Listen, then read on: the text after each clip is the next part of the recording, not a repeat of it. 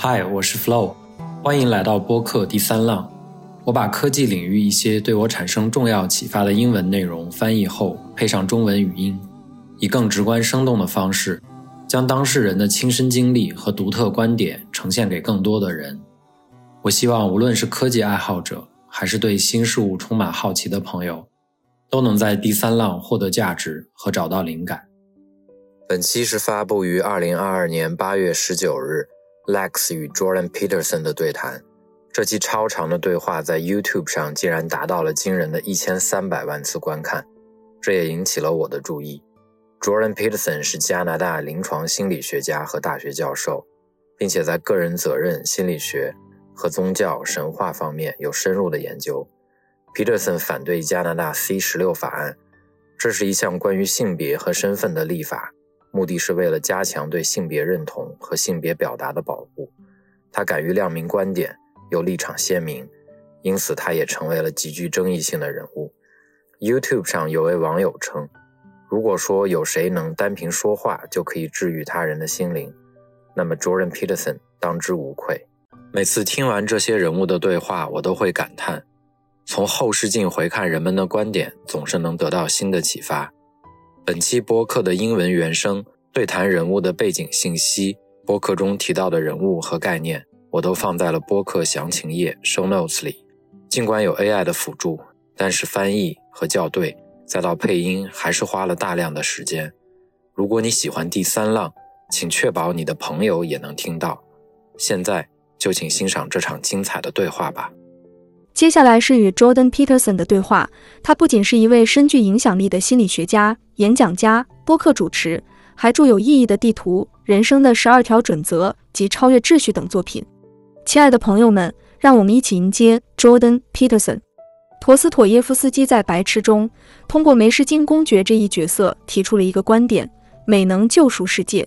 索尔仁尼琴在其诺贝尔奖获奖感言中也曾引用过这句话。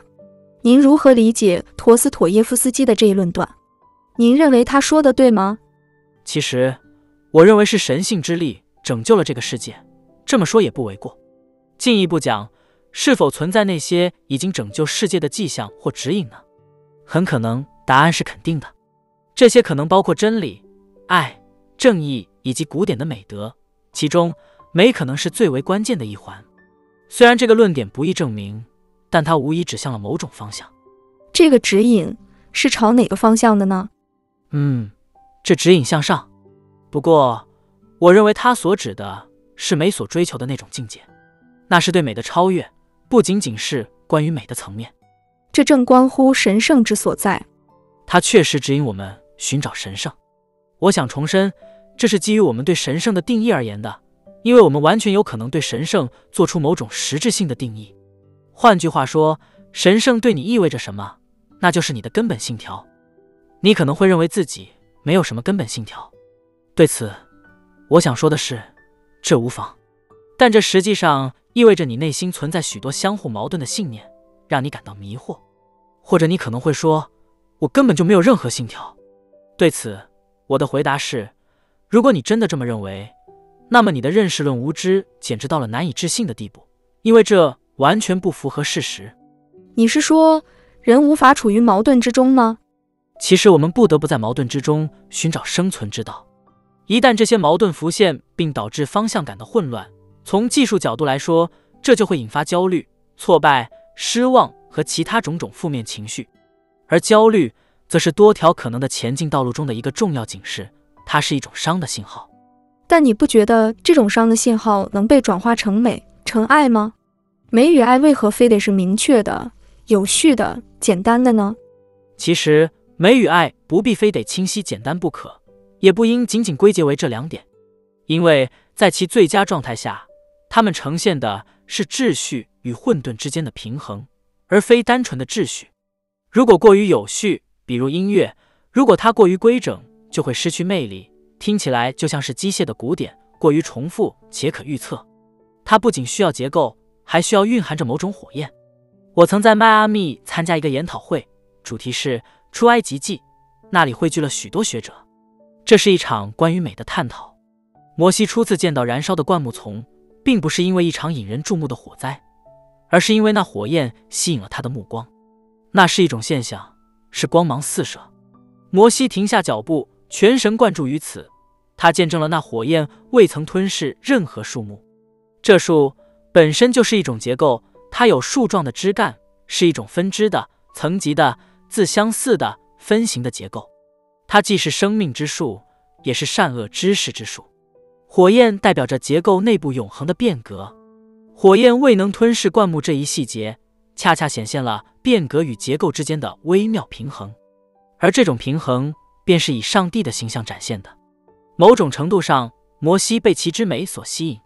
当然，这里涉及到新奇性等因素，但可以把一幅画比作一株燃烧的灌木来理解。这样的比喻非常恰当。对于许多人而言，一幅伟大的画作的冲击力可能过于强烈。你看，我的家曾满是画作，不久后还会如此。对许多人来说，踏入这样的空间会感到不适。就拿我母亲来说，她会问我为何愿意住在一个博物馆中。我想，与其住在其他地方，我更愿意选择一个充满艺术的空间。但美本身具有一种令人敬畏的力量，它能够令人畏惧。人们对于购买艺术品感到恐惧，因为这意味着他们的品味将被公之于众。而他们确实有理由感到恐惧，因为大多数人的品味并不尽如人意。这并不是说他们就不该去培养和提升自己的品味，但你得知道，一旦将个人品味展现出来。那真的能彻底暴露一个人，这甚至适用于你自己。每天从他身边走过时也不例外。完全同意。想想看，他可能显得多么普通、陈旧、俗气，或是多么的单调乏味、过分整齐或混乱无章。或者说，你因为见惯了他，多快就会将其视为理所当然。嗯，但对于一件真正的艺术品来说，这种情况是不会发生的。你会开始留意到那些微小的细节。整体大于部分之和，这句话尤其适用于某些图像，特别是那些我们称之为深层图像的宗教图像。人们已经花费了四千年的时间去解读它们，至今仍在继续。这里有个例子，可能不太恰当。我曾经做过一系列关于《创世纪》的讲座，揭示了其中许多深层含义，但远未穷尽。比如，当上帝把亚当和夏娃逐出伊甸园时，他在园门设置了挥舞火焰剑的基路伯，防止人类重返乐园。这让我百思不得其解。基路伯是什么？为什么要用火焰剑？这究竟代表着什么？后来我从 Matthew Pagel 那里得知，他在关于《创世纪》象征主义的著作中提到，基路伯实际上是上帝的守护生灵。这一概念颇为深奥，它们象征着那些难以被常规概念框架所涵盖的事物。基路伯既有天使的圣洁。也有恶魔的阴暗，这取决于你怎么看待他们。他们为何持有火焰剑？剑作为审判的象征，象征着筛选，如同分辨麦粒与糠比。剑用于裁剪、分离和塑造，而火焰剑它不仅裁剪，更是焚烧。它究竟裁剪并焚烧什么呢？想要踏入乐园，它便裁除并焚化你所有的不完美之处。这究竟代表了什么呢？让我来解释其中的一部分含义。这可是一个令人不安的话题。可以这么说，整个基督教的叙述都蕴含在这个象征之中。为何如此？设想一下，如果火焰剑代表了死亡，这一点似乎不言自明。进一步的，如果我们将它们视为末日和地狱的象征，这样的解读并非毫无道理。这里有个观点：不仅仅是面对死亡，你必须先经历死亡与地狱的双重考验，才能抵达天堂。地狱代表着审判，这一切都凝聚在那个象征之中。所以，一件蕴含如此象征的艺术品，便承载着丰富的信息。它以一种根本的方式发出光芒，深入触及你意识之外的心灵深处，并牢牢抓住你。这正是人们为何被博物馆中那些难以理解的画作所吸引，为何它们成为了世上价值连城的宝物。如果说世界上最昂贵的物件不是碳纤维赛艇，那么。无疑就是那些经典的绘画作品了，不是吗？这些不仅是技术上的巅峰之作，也是经典艺术的代表。那些作品为何身价不菲？我们为何要为这些画作建立庙宇般的博物馆呢？连像我这样的世俗之人也会被博物馆所吸引。在那里，你是否在欣赏艺术？如果是，那么你还能称自己为纯粹的世俗者吗？可以预见，许多世纪后，人类文明的遗产可能唯有艺术得以留存，文字则可能不然。书籍，特别是圣经这样的著作，已经传承了极为漫长的岁月。那也没那么久，但从生命整个演化的长河来看，我们可能……其实，我们拥有的艺术图像，有的甚至远达五万年之久。它们不仅得以传世，而且它们所蕴含的象征意义深邃至极。但这些，我们真的能归功于人类吗？的确，我们是发现者，而这些美景已经延续数千年之久。想想欧洲吧，全球各地的非宗教信徒也纷纷前往。为何？因为那里的绝美。这一点毫无疑问。欧洲之所以吸引人，部分原因在于那里有许多美得令人窒息的事物，它们不仅让你惊叹，更让你肃然起敬。见证这些美景不是一种选择，而是一种必须。见证这些美景是我们的需求。比如，我曾在维也纳的大教堂中，那里的美美得令人难以承受，美的难以承受。是的。那是一种难以承受的美，美对你而言是否伴随着痛苦？它是不是那种挑战你极限的最高形式的美？绝对的。我对米开朗基罗的大卫雕像有深刻的见解。那雕像仿佛在说：“你有潜力超越现在的自己。”这正是他想要传达的。至于那座大教堂，我们深入探访了其地基深处，发现那里藏着三层鼠疫时期的骨骸。所有这一切。都成为了大教堂的基石。参观这样的地方远非儿戏，这种体验会触及你灵魂的深处，让你彻底动容。当下，我们的宗教观念在理论上似乎充满了疑问，但对于那些建筑，则是无需争辩的确凿之美。尽管现代建筑以其冷酷无情和随处可见的挑衅性设计而自豪，然而，美作为指引我们通向上帝的路径，却是令人敬畏的。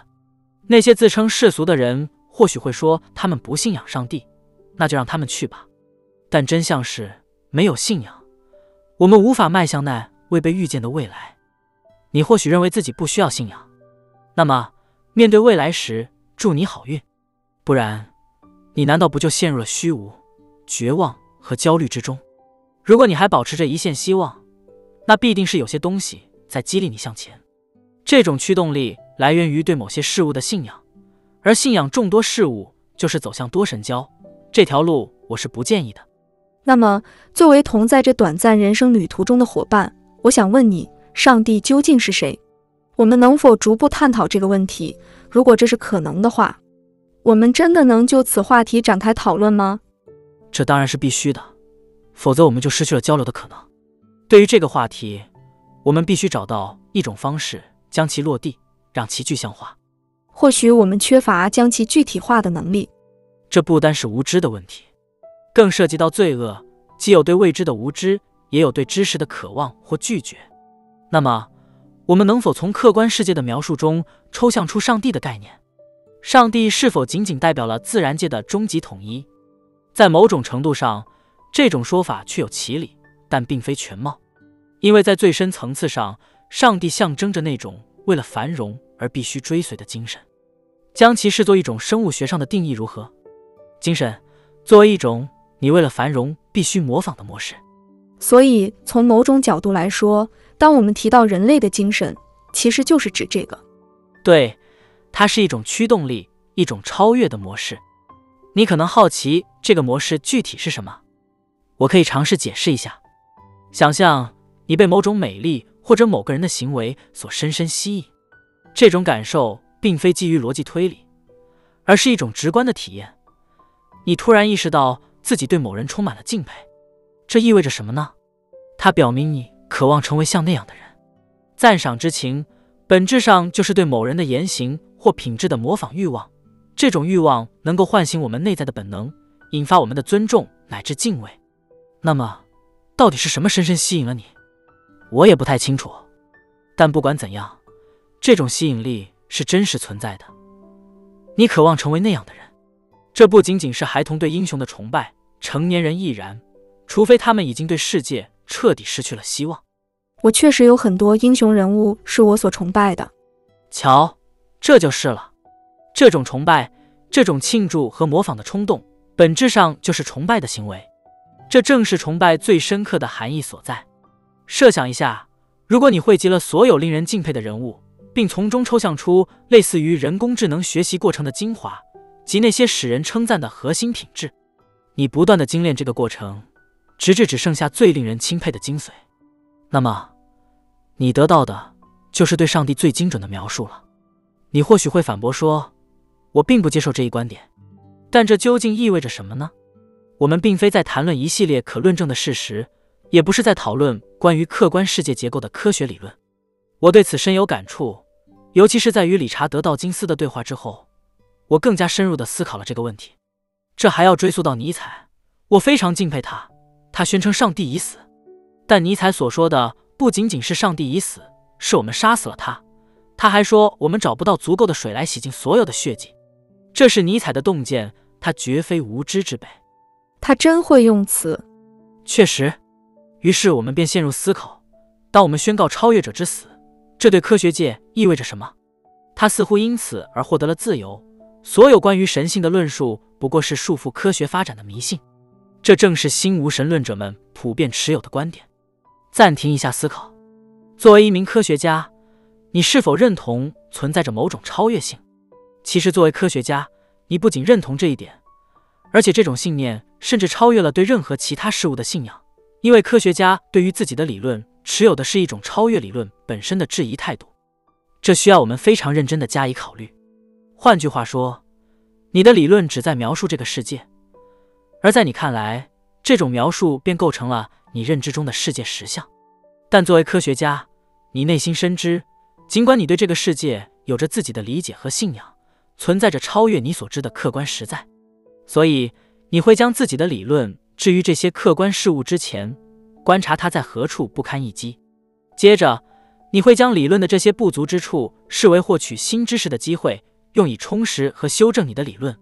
作为科学家，在一切开始之前，你不得不假定有某种本体上的超越性的存在。更进一步，你必须认识到，尽管接触这种超越性可能会颠覆你的既有认知，但正是这种颠覆才是真正的解放之道。所以，你接纳了这样一个观点。存在着超越的真理，与之接触在最本质的层面上具有救赎性。否则，为什么还要去探索它呢？这样做不是为了让一切变得更坏，就是为了寻求改善。为何与超越性的接触能让你作为科学家获得自由感呢？正是因为这样的假设，我指的是那种最深层次的自由，从渴望、疾病、无知中解放出来的自由。这种自由给予你真知。这便是科学的力量。没错，这关乎方向性科学的进路。这不是基于科学的路径，而是一种叙事的路径。那么，这个叙事究竟是什么？它构建了一个超越常规的现实框架，提出这个超越的现实具有纠正我们认知的能力。他主张我们应该谦逊地看待自己的知识体系，面对超越的证据时，应当心怀敬畏。身为科学家。你必须誓言追随这样的探索之路，这是成为真科学家的前提。这条路是追寻真相的路，不惜一切代价。这样，真相变成了最根本的救赎之力。那么，救赎究竟意味着什么？我们为何要投身于科学？是为了防止人们挨饿？是为了使人们的移动更加高效？是为了让生活更富裕？不是吗？这一切都嵌套在深层的伦理观念之中。我在讨论对上帝信仰时提及这些，是因为这是一个极其复杂的议题。你是否相信存在着某种超越的现实？假设你同意我之前关于自然界的看法，你可能会认为那只不过是自然的力量，并不代表上帝的存在。但我要问，你真的了解自然吗？问题在于，这样的观点预设了一种物质主义和还原主义的框架来解释自然。然而，作为科学家，当你深入思考时，会发现自己对自然的本质、起源和终极目的所知甚少。这种认知上的谦逊，提示我们自然可能比我们所能理解的要复杂的多。当我提到自然时，并不仅仅是指我所理解的自然界。那么，我们能否对认知过程给出一个彻底的还原主义解释呢？答案是可以。但等到我们真正做到这一点时，我们对物质的理解。将会发生根本性的改变，以至于现在的还原主义概念将不复存在。物质不仅仅是冷冰冰的尘埃，它是未知的，我对其一无所知。物质本质上是至关重要的，这是对物质的一个非常独特的定义。这种普遍观念，如果你坚持唯物还原主义，认为可以把世间万物的复杂性还原为对物质本性的基本假设，这本身并不科学。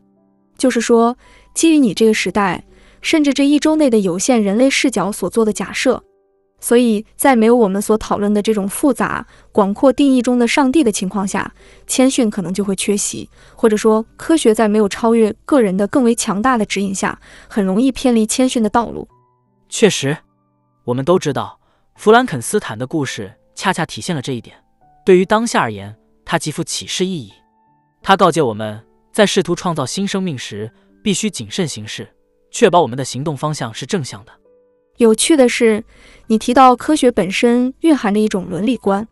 我相信科学深植于某种伦理之中。嗯，科学这个词意味着广泛，它涵盖了众多学科，每个学科都有自己的传统。比如生物学、化学、遗传学、物理学这些领域各不相同。我觉得，尤其是生物学，在逐渐深入到医学和人体领域时，首先要提的是，它与纳粹德国的历史有关。曾被滥用过，但它也有一段认真对待研究的历史，而机器人学和人工智能领域却缺乏这样的历史，这点非常有趣。虽然你把我称为科学家，我也乐于接受这一标签，但很多人不会将计算机科学视作一门科学。然而，我相信计算机科学将成为二十一世纪主要的科学领域之一，这是我们必须严肃对待的。通常。当人们开发机器人或 AI 系统时，他们将其视为值得研究和改进的玩具，想着哦，这很酷，对吧？我自己也会这样想。有那么一刻，你可能会问：核爆炸难道也酷吗？或者是避孕药的酷法？就像或者说晶体管的酷法？是的。而且还有一点，从某种角度来看，这是一个奇怪的问题：那些从事机器人工程的人，他们偏爱物，对吗？我是说，兴趣大致可以分为对物的兴趣与对人的兴趣。我一些最好的朋友就是偏爱物的人。对，确实如此。偏爱物的人思考逻辑清晰，非常注重结果，并且现实中也是行动派。这些都是好事。正是这些特质让机械得以运作并维持其功能。但问题在于，我们不能忽视人的因素。遇到那些极端偏好物品的人时，你不禁要问。人在这里扮演什么角色？我们讨论的是，技术发展必须植根于伦理之中，这一点你可能在大部分时间里都能忽视。当你试验你的小玩意时，忽略整体的伦理观似乎无伤大雅；但当你开始构建人工智能时，情况就大不相同了，因为那已不再是简单的玩具了。玩具转眼间就成了怪物。没错，这可是一种全新的怪物，甚至可能已悄然降临。你有没有发现？现在有些东西根本就关不掉了，这是怎么回事？你们工程师怎么就不能给这些设备加个简单的关机按钮呢？比如，我得按住这个按钮五秒钟才能关掉，有时候我都摸不着头脑。我只想要个简单的一键关机啊。那么问题来了，为什么人类不在彼此之间设置关闭开关呢？这是因为你所感知到的那份魔力是双刃剑，它既能伤人，也能自伤。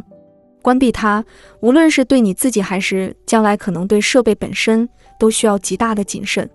所以，作为工程师，给设备加上关闭开关是需要非常慎重的决定。我倾向于认为，拥有关闭开关是一种特性，而非缺陷。关闭开关为我们人类为生命的体系划定了终点，死亡，它为生活带来了终极的清晰度。这就是为什么会有烈焰之剑的原因。烈焰之剑。我真的很赞同你将火焰、灌木，甚至剑视为变革之物的观点。这种变革伴随着对事物本身的消耗。其实，这要看那个事物里有多少是无用之物。这正是为什么人们不能触碰约柜的原因。这也解释了为什么有些人会经历非常糟糕的迷幻之旅。比如，如果你大部分是无用之物，而又过于接近那火焰，那么仅剩的那一小部分也许就无法生存下去。你觉得这些全都不值一提吗？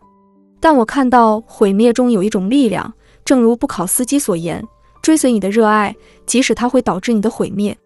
毁灭不也是生命循环的一部分吗？这是一种谦逊。确实，这正是谦逊的体现。绝对如此。这无异于主动迎接审判，因为这样，你或许只让自己的一部分消逝，而不是面临全然的终结。据阿尔弗雷德·诺斯怀特海所言，我们能让自己的某些想法消亡，以免深陷其中。对，我们耐够剔除掉某些个性的片段，在他们演变成暴政之主，在我们失去一切之前将其抛弃。所以，确实存在一种理想的死亡剂量。优化这个剂量意味着什么呢？想象一下。如果你能适时的让自己的部分消逝，这是否意味着你能持续的生存下去？我们从生物学上已经明白了这一点，因为如果细胞更新停滞不前，就会导致癌变。生命恰恰是生长与死亡的精妙平衡。那么，假如我们找到了生与死的完美平衡，会有什么结果呢？我们或多或少有些理解。换句话说，如果你以正确的方式生活，如果你足够谦卑，能让自己的错误。在他们成为负担之前就结束，你的寿命会更长，这是不争的事实。但问题是，这一切的极致又会是什么？我们实际上一无所知。那我就问个更棘手的问题。哦，不像你之前那些轻松的提问。哈，讨论陀思妥耶夫斯基不过是个开始。那么，如果日复一日的经历死亡是生活进步的路径，那么你的知名度又如何解释呢？死亡和地狱。死亡和地狱，没错，不要忽视地狱的部分。你是否担心自己的名气会让你被过去的形象所束缚？是的，埃尔维斯在临终时已经变成了自己的模仿者。那么，你是否也害怕自己变成了乔丹·彼得森的模仿者？是否害怕变成那个总是身着西装、才华横溢，并且在追求真理的道路上总是显得如此笃定、总是正确的乔丹·彼得森？我认为，这比任何事情都让我感到忧虑。我确实希望自己足够在意这一点。我确实应该在意。在那些静谧时刻，当你独自面对镜子深入自省时，你觉得名声是否在一定程度上改变了你的本质？无疑，在一定程度上确实如此。避免这种情况实在是太难了，毕竟周遭的一切都在变。例如，人们往往更愿意顺从你的意愿，不是吗？这正是其中的风险所在，因为使你能够不断自我更新的，正是那些恰当的反对声音。这解释了为什么许多公众人物会失去控制，尤其是那些像统治国家一样的独裁者。他们周围的人不再提醒他们注意偏差，而是对他们的一切笑话都附和一笑，为他们敞开一切大门，总是期望从他们那儿得到什么。红地毯永远为他们铺开。你可能会想，这听起来不是很美好吗？但如果这条红地毯是铺在通往毁灭之路上，那可就大错特错了。这种情况下的美好，只不过是让你更快地走向末路罢了。所以，我一直在努力学习并实践的一点是，确保自己身边总有那些会说这件事你可以做得更好，你这里太苛刻了，你无端疏远了一些人，这里你应该做更多准备工作的批评者。我相信，随着个人影响力的提升，相应的责任感也会成倍增长。而一旦影响力扩大，所承担的责任就变得更加重大了。接着可能就是那种状态不佳的日子，比如说我最近写了一些专栏，讨论那些令我不安的问题，例如即将来临的饥荒。面对这类问题总是充满挑战，认真对待他们更是难上加难，令人心生恐惧。相比之下，带着妻子逃到湖边小屋，看着湖面日落，无疑是更轻松的选择。所以我发现自己经常借助愤怒这种动力来帮我突破行动的阻力，但这样一来，当我在 YouTube 等平台上表达这些观点时，我的语气就变得过于严厉和批评，这可能并非最佳选择。我曾就此与人争论过，一些朋友坚持认为，当你公开批评那些对荷兰农民施加压力的环保主义全球化者时，适度的愤怒是必要的。但也有人反对，认为过于尖锐会让原本愿意倾听的人群感到被排斥。确实，找到这种平衡极其困难。但愤怒也可能使你变得麻木，看不见世界那些细微的宁静美丽，以及那无处不在、充满一切的静默之爱。尤其当你深受尼采那句“勿与怪兽争斗，以免自身成为怪兽”，当你凝视深渊时，深渊亦凝视着你。影响时，你可能会对这个世界产生深深的愤世嫉俗。确实，但我的回应是，那就让他来吧。我深知他的话千真万确，但你若足够长久的凝视深渊，终会见到光明而非黑暗。你真的确定？我正用我的生命赌注于此。没错，这确实是一次重大的赌注，因为这可能会使你的思维发生扭曲，让你眼中所见仅有的是深渊与这世间的恶。那么，我想说的是，你可能还没有深入观察足够长的时间。这又让我们回到了那把火焰剑的讨论。基督的整个故事在这个象征中得到了预示。心理学角度看。基督故事的核心是对极端悲剧的彻底接受，这正是它的意义所在，也是十字架象征的深层含义。这意味着直面那些你最畏惧的事物。但故事并未就此结束，因为基督在死后进入了地狱。仅仅是死亡还远远不够，单纯的无辜之死并不能带来救赎，必须是一次自愿踏上前往地狱的旅程。也许，这对每个人都是真理。按照定义。没有什么比这更加令人恐惧的想法了。那么，你是否曾深入的思考过这个问题呢？谁能确切的说呢？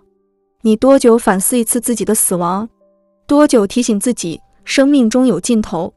就你个人来说，就我个人而言，我时刻都在思考。作为一个深思熟虑的哲学家，很容易沉浸在思辨之中，忘记了生命可能随时终结。死亡的阴影伴随着每一个思维的闪现。你觉得呢？你有多频繁的真正意识到这一点？始终如一。你经常察觉到那死亡的阴影吗？始终如此。我觉得这正是我与众不同的地方之一。读研究生时，我就经常思考死亡，这成了我心头的一块石头。我发现，周围很多我敬仰的人，并没有把这纳入他们的生活考虑，但对我来说，这却是不可或缺的一部分。每天早晨醒来。多年来，我都在提醒自己，时间宝贵，得行动起来。这个念头一直伴随着我，至今依旧。而且某种程度上，这种感觉依然难以承受。你对他有恐惧吗？害怕死亡？是的。一年前，我已经准备好迎接死亡了。这不仅仅是一句话。我身边有许多爱我的人和我所爱的人，所以对于自己的生死，我并不感到特别忧虑。但我真正担心的是犯下错误。记得几个月前听埃隆·马斯克谈起过这个，那一刻异常震撼。有人向他提及死亡，他似乎不经意间回答了一句，然后话题就转移了。他说：“那可能是一种释放。”接着他就继续了他的对话。你也知道，他肩负了巨大的重担。我相信他内心深处有那么一部分觉得，如果这一切能够消失，可能会轻松许多。他虽然是轻描淡写的说的。但我认为那一刻很能说明问题，所以对他而言，这是一个关于为何继续生存的问题，是生活的重负。你说生命即苦难，但还有更多的艰难。我对地狱的恐惧超过了对死亡的恐惧。你害怕的是之后可能发生的事情。我不确定那是之后发生的，还是它一直就存在。我觉得我们迟早会知道的。死亡与地狱之间有何联系？我不知道，我确实不知道。你认为在达到某个目标之前，有什么必须完成的是吗？如果你的生活方式把你引向地狱，你死去的方式很可能是极其痛苦的。这就是他们之间的联系之一。极其痛苦这个说法本身就很深沉。没错，这其实就是其定义。你对埃隆·马斯克有什么看法？你之前提到过他。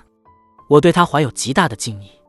这是我的直观感受，我总是将这种感受视为一种直接反应，就像你觉得某个喜剧演员搞笑吗？我笑了，这不就是答案吗？你懂的，这并非基于任何前提假设。我确实对马斯克先生的火星计划有几个问题，我对他在那儿究竟要做什么感到好奇。这个计划在根本上让我感到非常荒谬，因为在我看来，在南极或沙漠建立基地似乎是个更简单的选择。那么，在人类的诸多尝试中，有多少实际上是荒诞的呢？确实，这就是他所要传达的意思。伟人的愚行很少被人记住。到底马斯克在策划些什么呢？显然，他在造火箭，因为他想为火星上的生命构建一个平台，这让他充满了动力。这算是个好点子吗？我算什么呢？不过是想向他提个问题而已。毕竟制造火箭的人是他。我非常期待能看到那样的对话。其实，在与他进行了多次私下交流后，我深信他的一些构想，如火星探索、将人类变成多行星物种，未来可能会被人类文明视为理所当然的里程碑。人们会惊叹，他居然是为数不多的真正大力推动这些显而易见、对社会乃至生命延续至关重要的想法的人之一。确实，但我不觉得自己有资格评价埃隆·马斯克。我确实很想跟他谈谈，探究他的动机和理由，但要说。他实在是个非凡之人，他实现的一切看似皆为不可能之事，比如他制造了一款实用的电动车。至于这款车能否完全替代汽油车，或者说它是否应该替代，我不敢妄言。但在电动车领域，如果要说谁做的最好，他无疑是遥遥领先的。尽管有人对他各种挑剔，但不可否认，他几乎是靠自己的力量做到了这一切。我清楚他在分配责任上做得很出色，但他扮演的是先锋角色，这非常艰巨。接着，他仅以 NASA 火箭价格的十分之一造出了一枚火箭，并将自己的汽车发射到太空中，那也是极其困难的。现在，他又在打造 Boring 公司，这在某种程度上你可以认为它是一种奇思妙想的笑话，但实际上并非如此。他真的很了不起。Neuralink。则是深入到了心智的最深处。至于 Starlink，对我来说就是全力支持埃隆。你看，他以独特的方式指出了核心问题：人口不足。我完全同意这一点。西方的出生率不足以维持人口更替，这实际上是个严重的问题。这在根本上意味着我们放弃了最纯洁和未来的希望。这是一个极其严重的灾难。马斯克对此看得非常清楚。真是让人震惊，而大多数人还在纠结于人口过剩的观念，完全错了。我意识到，除了谎言和虚假，还有所谓的反真理。反真理极其荒谬，达到了难以想象的与真理完全相反的程度。例如，声称地球人口过剩正是这样一种反真理。人们总说我们必须接受增长的限制，难道我就得接受你们因恐惧未来而强加的限制？这就是你的观点，对吧？这确实是一种观点，可能对，也可能错。但对我而言，这更像是反真理。我来告诉你，这是错误观点的原因。设想这样一个场景：出现了紧急情况，一条龙。有人跑来告诉你，有条龙。我应该是那个解决问题的人。这正是那些主张限制增长的激进环保主义者所声称的。我会审视他们，思考这条龙。究竟是真是假？每当我独处时，我总会问自己这个问题：环境领域的末日危机是否真的迫在眉睫？我暂且不讨论这个问题。其实有多种原因可以支持两种不同的观点，这绝非小事。我们对海洋的过度捕捞造成了极大的破坏，还有其他严重的环境问题迫在眉睫。至于气候变化是否为首要问题，则是另一回事。但这不是我们现在要深入探讨的重点。你大声宣称有龙出现，为什么我要听你的？看看你对龙的反应。首先，你因恐慌而下的僵硬，这表明你可能并不适合担此重任。其次，你甚至愿意强迫他人带你对抗龙，这让你变成了一个受恐惧驱使的暴君。我得说，你并非我们在这场困境中需要的那位领导者，那位能像摩西一样引领我们走向自由的领袖。这背后。或许有其神经学上的解释。如果你对所面对的如此恐惧，以至于麻痹不已，沉溺于虚无主义，甚至采取暴政手段实现目标，那么你就不是这个时代所需要的正确领导者。所以我欣赏 Bjorn Lomborg、Matt Ridley 和 Marian Tupi 等人的观点。他们指出，我们确实面临环境问题，某些情况下可能会看到马尔萨斯主义的影响，但本质上，人类的历史显示，我们学习得非常快。不断以更少的资源做更多的事，我相信我们有能力克服这些挑战。这个想法让我深受启发，我在根本上对此进行了思考。他们深入思考了这些问题，而不是轻率地认为环境无关紧要。当谈到环境时，这个词几乎涵盖了一切。我有时甚至不确定它具体指什么。我关心环境，但这与说我担心一切，在语义上又有何区别呢？确实，环境这个概念可能指的是对人类社会的担忧。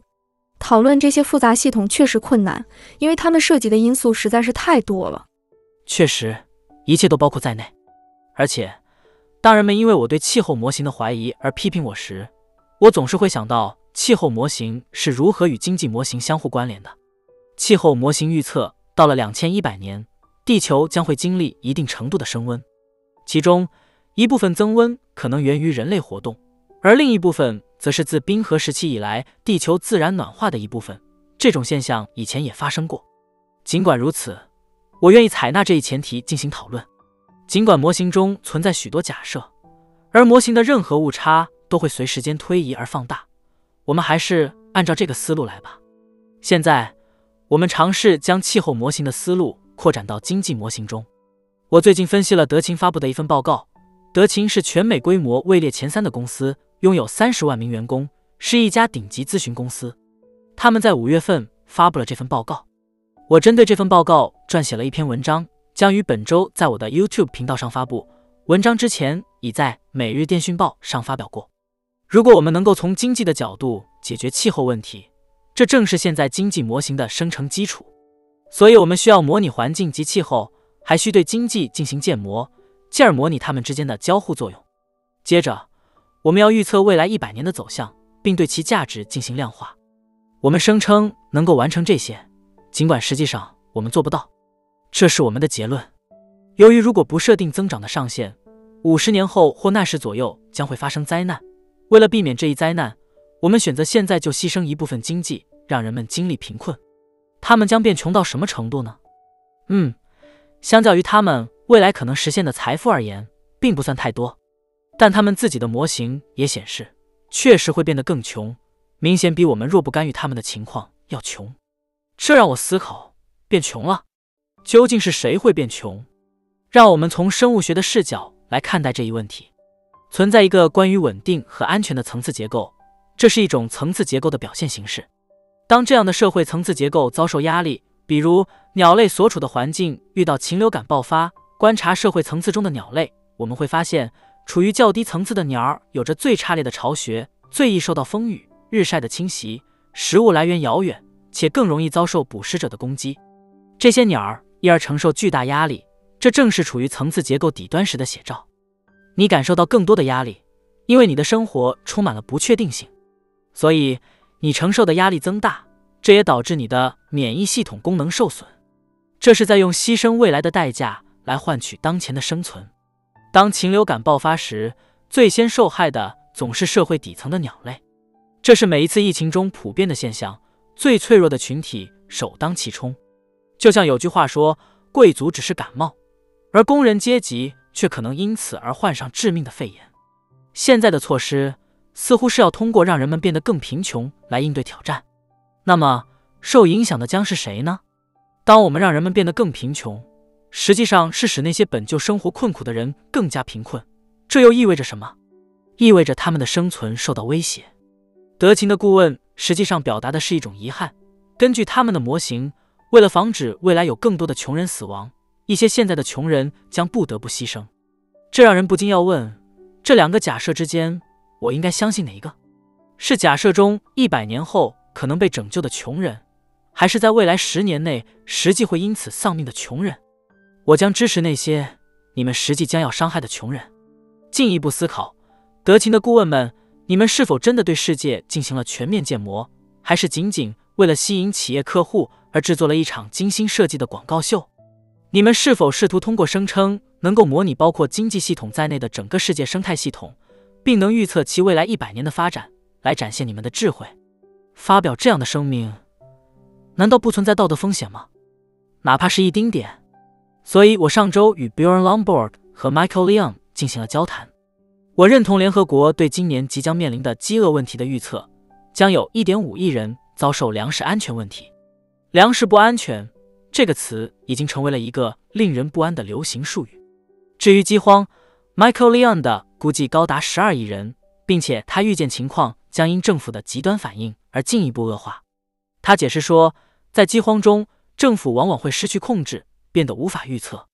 他们会动摇社会稳定，强行征用农民的粮食，导致农民失去生计，进而无法继续耕种。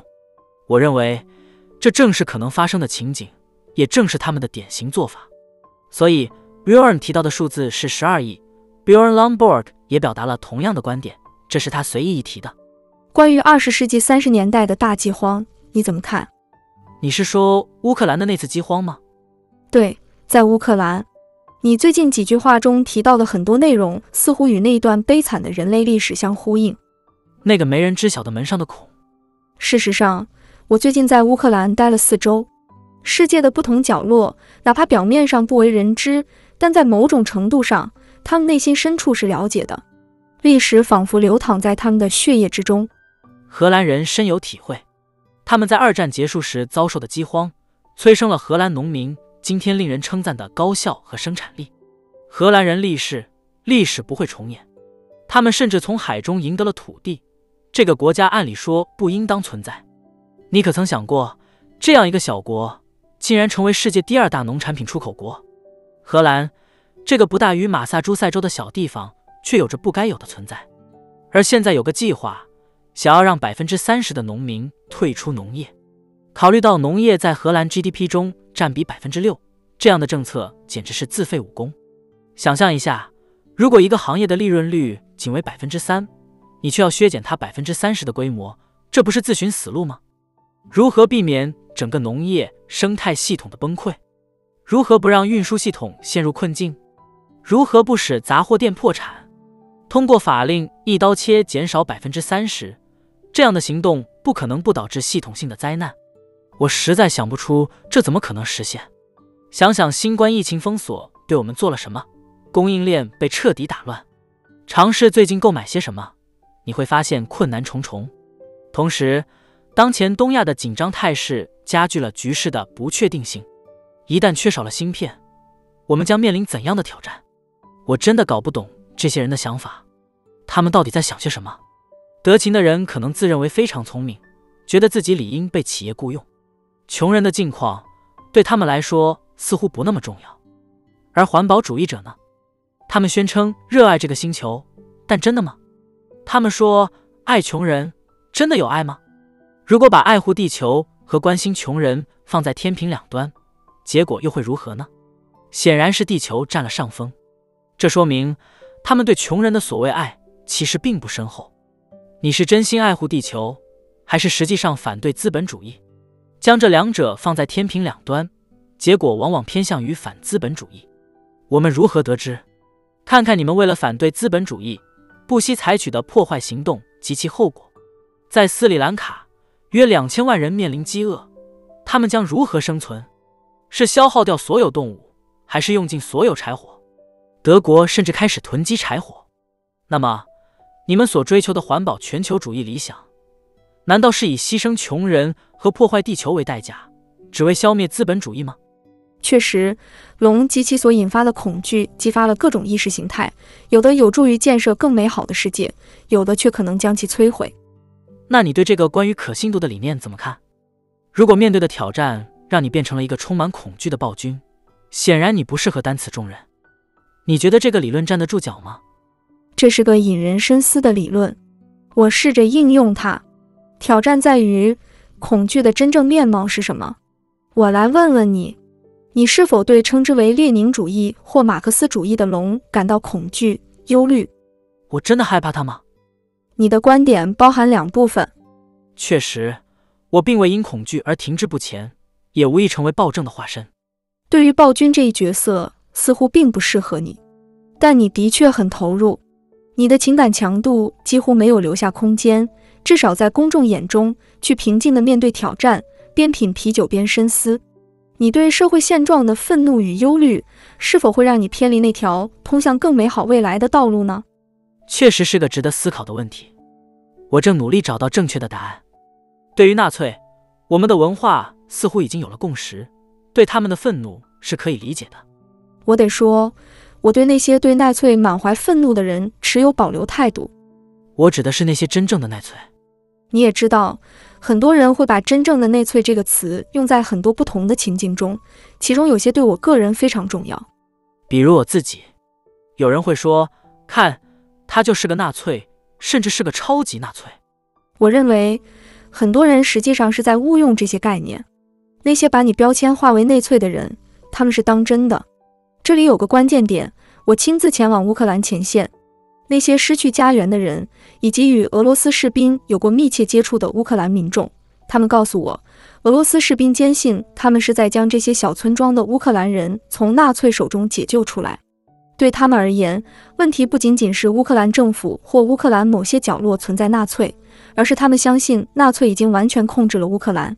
他们的使命是将乌克兰人民从中解放出来，这就是他们的信念。再说一遍。纳粹这个龙仍然存在，它之所以被频繁引用，是因为围绕这个概念，人们可以方便地宣扬任意意识形态。我想指出的是，我们或许对这个龙有所共识，但我依旧对任何借此进行论述的人持保留态度。没错，但我们确实在界限上有分歧，不是吗？这确实是个复杂的议题。Rene Girard 提出，人们有将某些个体视作替罪羊，并将其逐出社群的倾向。这个观点。我思考良多，我们确实需要为撒旦找一个去处，这不是开玩笑，这是个需要严肃对待的议题。那么，撒旦究竟应该置于村庄之内还是之外呢？或许，撒旦应该存在于我们自身之中，这正是基督信仰的核心所在。与撒旦的真正战斗发生在我们灵魂的深处，这是毋庸置疑的。你能否明确描述一下你所抗争的龙具体是什么？它是指列宁主义吗？那是源自该隐的精神。能否进一步阐释一下什么是该隐的精神？所以在亚当和夏娃因深刻认识自我而被逐出伊甸园之后，他们就注定要面对劳作的命运。我认为，这是因为深刻认识到自我就是开始意识到未来，继而意识到死亡的存在。这在亚当和夏娃的故事中得到了体现，就如同眼前的迷雾被一扫而空。所以。这种深刻的自我意识引发了一个后果，那就是你现在必须付出努力，通过工作来避免未来可能的灾难。工作本质上是一种牺牲，是放弃现在的舒适和满足，为了未来可能获得的利益。它代表了延迟享乐的能力，是成熟的标志。同时，这种劳作还意味着为了更高的目标和理念而做出的奉献。好的，现在亚当和夏娃有了两个孩子，该隐与亚伯。他们可以被视为历史上的第一批人，因为我们不把伊甸园计入其中。他们是通过出生进入这个世界的，而不是被直接创造的。这个故事极其引人入胜，因为它讲述了一起兄弟间的谋杀案。这一事件最终演变成了种族灭绝、大洪水和暴政的故事。可以说，作为故事的开篇，这实在是够戏剧化的。亚伯和该隐都向上帝献上了他们的祭品，但出于某些不明的理由。只有亚伯的祭祀赢得了上帝的欢心。文本中隐约透露，这可能是因为该隐的祭品质量不佳。上帝指出，亚伯将最珍贵的献给了祭坛，而对该隐的祭品却没有这样的评价。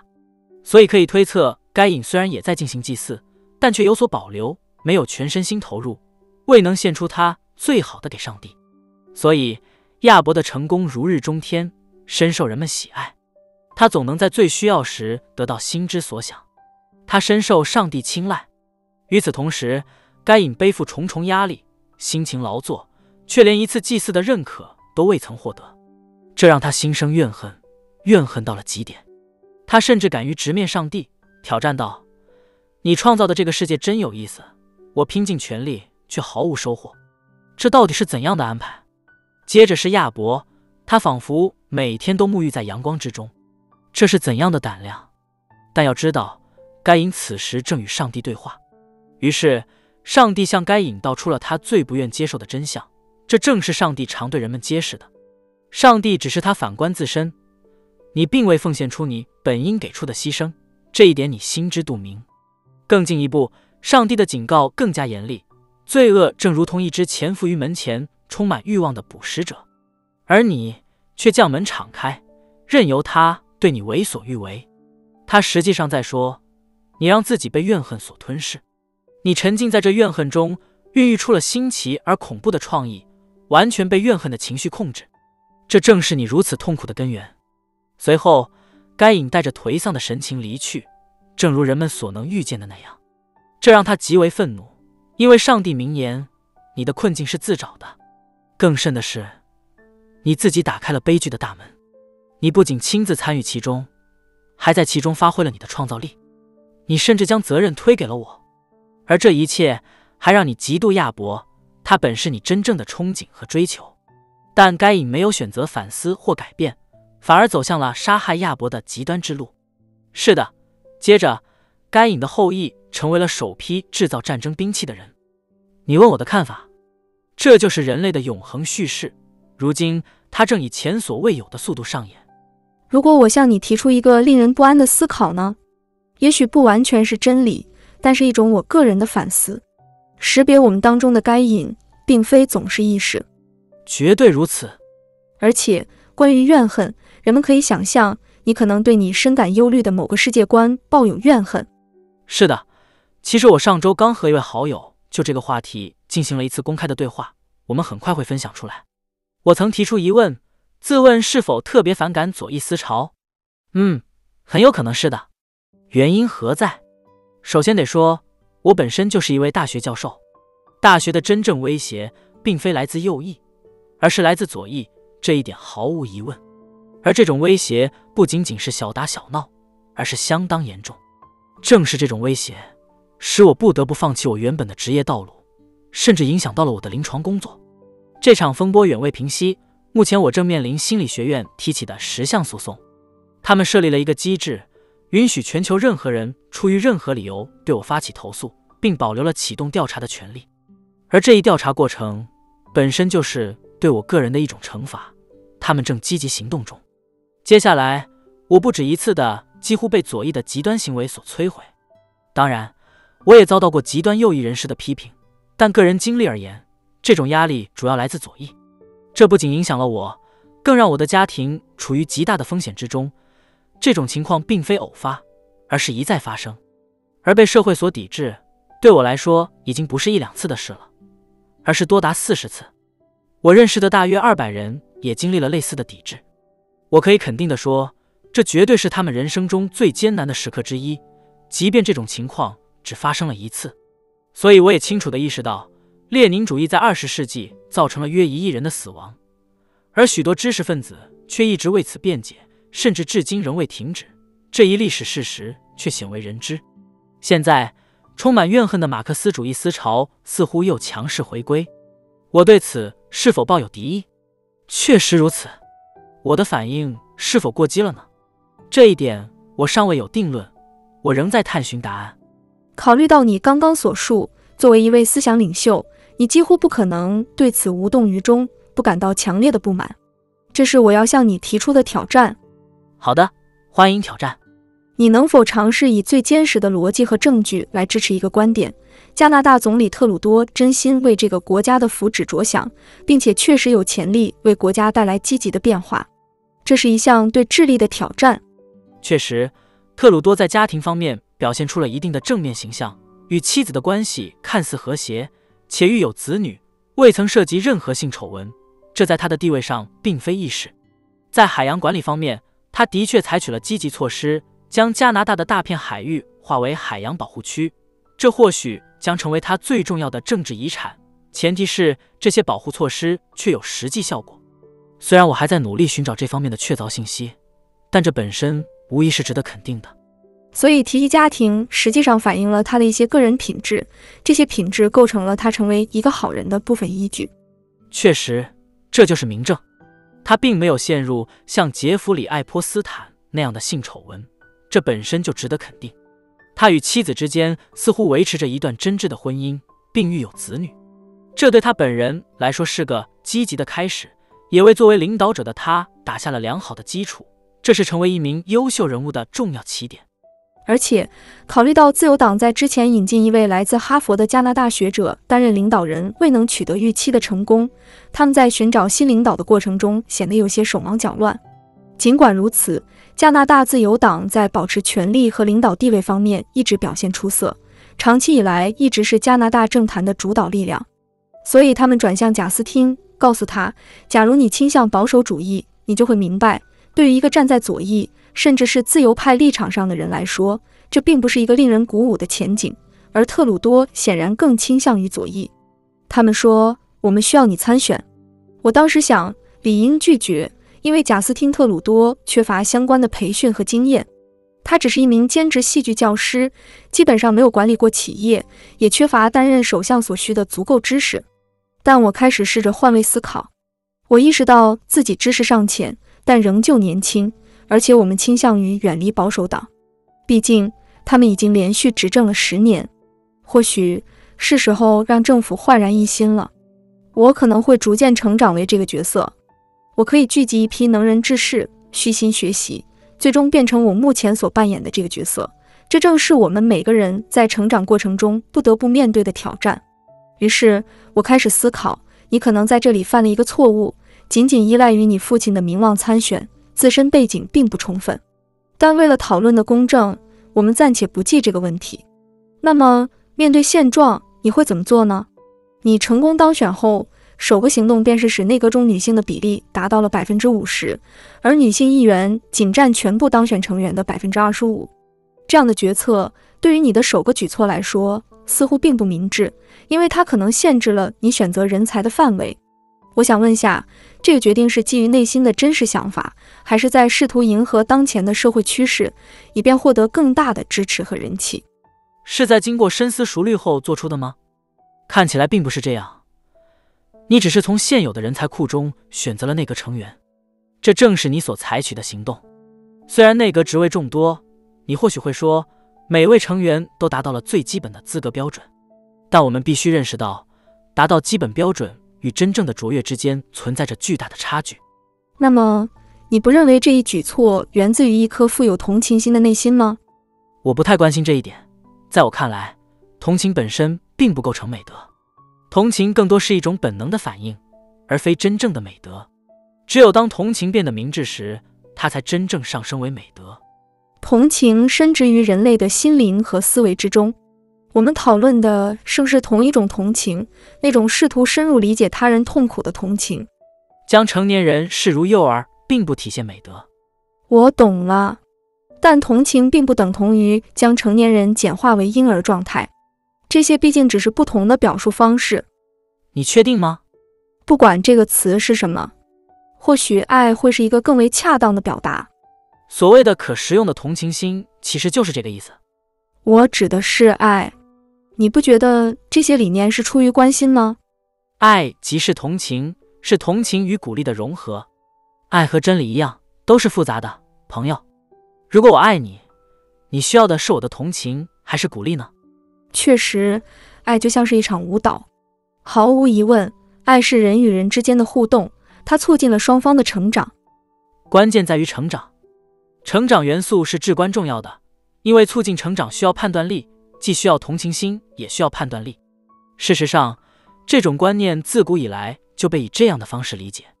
正如上帝的双手，慈悲与正义，他们必须协同作用。慈悲是指，即使你有缺点。你也是被接受的，你真的希望自己的缺点被接受吗？答案显然是否定的。这就是需要判断的地方，意味着你有成为更好的自己的潜力，你可以超越现有的自我。这本质上体现了母性与父性的意义，这两种力量之间必须存在着积极的交流。所以，即便特鲁多是出于同情心，我们也不得不问，他的真实关爱到底有多少？不，这绝对是个错误的决定。他对货币政策的轻蔑态度是显而易见的，声称自己对货币政策不感兴趣。但问题是，你毕竟是首相。他还对中国共产党的效率给予了高度评价，因为在追求环保目标方面，他们显得非常高效。这种效率真的值得赞赏吗？不过是为了实现你的目的而服务的暴政效率罢了。所以，我一直在细致的关注并深入听取他的言论。尽管努力保持客观和冷静，但这并不容易，因为他的父亲皮埃尔·特鲁多在一九八二年推行的国家能源政策对西方造成了极大的冲击。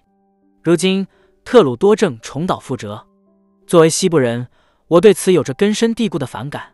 这种反感是有充分理由的，特别是加拿大中部的渥太华、蒙特利尔、多伦多这一带的文艺精英，他们对西部的剥削和轻视已经严重到了难以容忍的程度，而且这种情况还在不断加剧。最近，特鲁多对加拿大农民的政策侵害就是一个例证。他对石油和天然气行业的敌视，已经酿成了一场彻底的灾难。观察欧洲的现状，至少可以说这是他行为的一部分后果。他并不真正关心农民的福祉，所以我尽量从一个更宽容的角度去理解他，尝试站在被我批评的人的立场上思考。在我看来，他有自恋的倾向。你觉得权力在一定程度上改变了他吗？如果一个人并不适合某个职位，或者说并非那个位置的理想人选，那么可以肯定的是，权力终将使其腐化。这难道不是理所当然的吗？至少，当你并不具备那份工作所需的才能时，你不得不在心理上贬低那份工作，直到你觉得自己能够胜任为止。所以我确信，权力已经使他腐化了。想想看，他的坚持已经到了何种地步？我们飞往加拿大时，不得不戴口罩，还得在手机上填写一份复杂表格，仅凭护照是不够的。如果有人年逾八旬，不懂得如何操作智能手机，该怎么办呢？哦，那他们就只能自认倒霉了。确实。这一切都表明他已经被权力所腐蚀。你愿意和他对话吗？如果你们有机会坐下来交流，而他也愿意开诚布公的交谈，你会接受吗？你们在你的播客上可能会讨论哪些话题呢？我认为我从来没有拒绝过与任何人交谈的机会。你愿意进行这样的对话吗？这将是你首次尝试，还是你本就愿意主动展开这种交流？你对这种形式的交流抱有信心吗？如果他愿意与我对话，我当然会接受。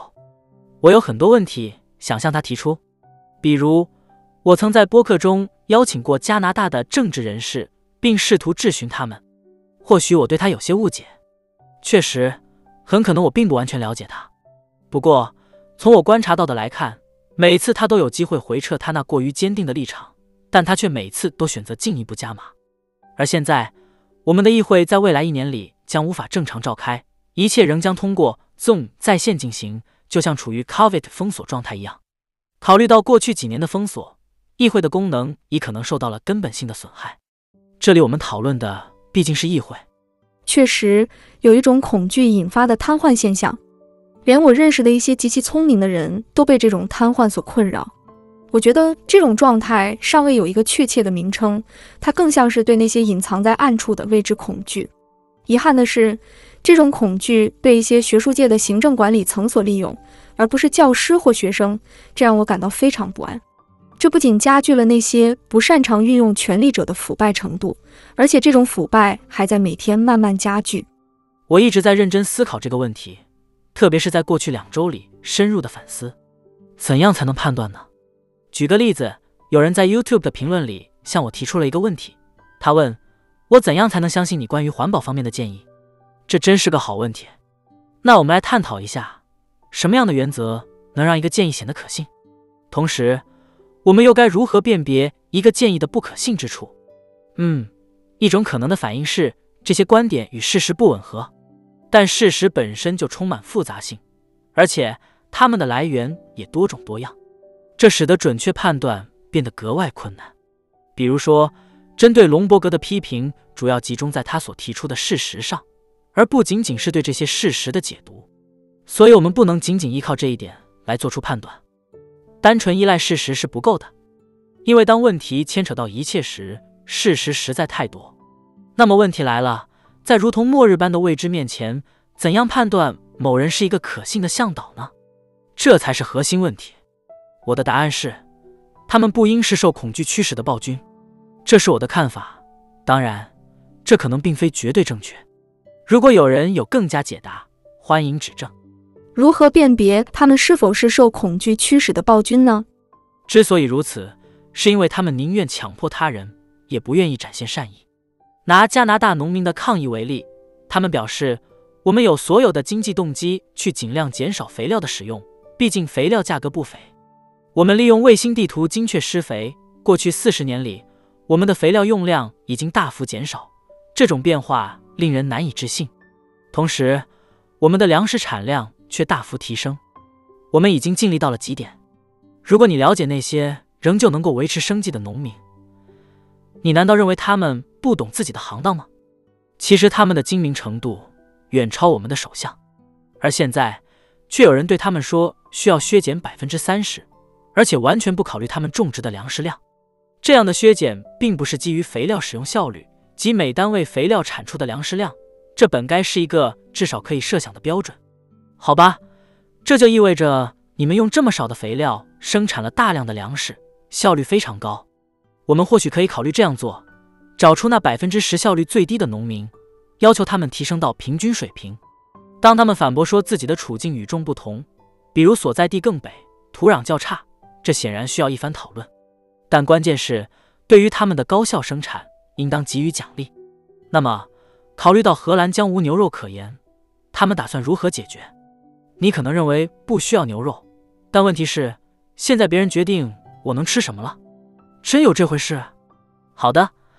那么荷兰打算从哪里进口更高效使用肥料生产的食物呢？找不到比荷兰本身更高效的了。加拿大亦然。这难道不会推高食品价格，从而导致更多饥饿的人面临生命危险吗？所以这种政策最终由穷人承担后果。这并不是人尽皆知，也不是终极真理。关键在于，他们总是说穷人最终会得到好处，但那些已经在今天死去的人呢？这好像也是战争的常见情节，穷人总是首当其冲，遭受那些有权有势、富有和政治精英所做决策的后果。关于乌克兰的战争，我想问问你的看法。是的，那件事也给我带来了不少麻烦。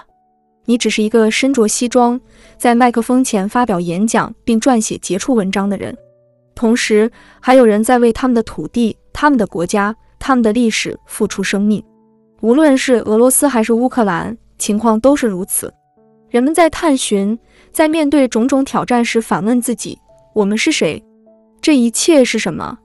我们国家的未来将会怎样？我们曾自认为是伟大的国家。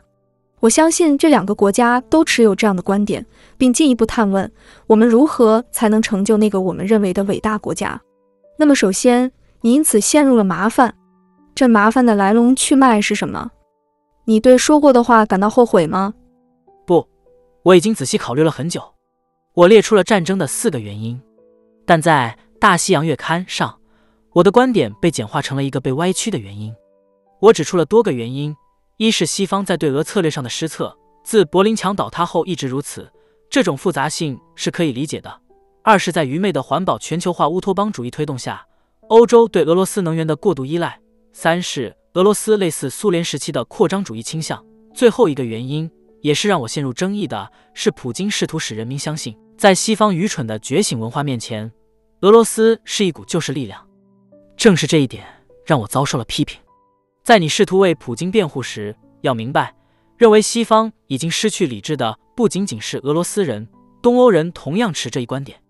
我怎么会知道呢？今年春天，我访问了十五个东欧国家。与三百位政治和文化界的领导人进行了深入交谈。你可能认为他们全都是保守派，但事实并非全然如此。确实，多数是保守派，主要是因为他们更乐于与我对话。然而，也有不少人是典型的自由派，甚至还有一些被取消文化的进步派人士。你非常关注那些文化战争，他们似乎预示着这个国家乃至这一地区可能面临的不利未来。这一点非常显著。回顾你提到的四个原因，你认为这个理由是否也应该被列入其中之一？绝对应该，因为这确实是一个重要的因素。其实我提出的四个原因并非完全独立。我指出，普京可能真信这套。我之所以这么认为，是因为我读过大量普京的演讲，而且已经持续十五年了。基于我对人性的理解，这一点在希特勒身上也得到了体现。想知道希特勒信什么？看看他的著作就明白了。他所做的正是他宣称要做的。你可能会认为有些人极其狡猾，他们的言论完全与他们的真实个性无关，似乎追求着另一个完全不同的目标。但这些言论可能只是一个表面的幌子。要找到如此复杂的人物，真是难上加难。你要知道，一个人如果反复说同一件事，最后往往会真正相信那些话。这真是一个极其有趣和重要的点。哪怕一切起初只不过是谎言或宣传。以希特勒为例，人很快就会开始相信自己所散布的宣传。你深入探讨了人工智能系统，不是吗？人最终不就成为了他们所重复实践的那个自我？这是毫无疑问的。神经学的原理也支持这一点。当你最初形成一个概念时，你的大脑皮层会有大面积活跃起来。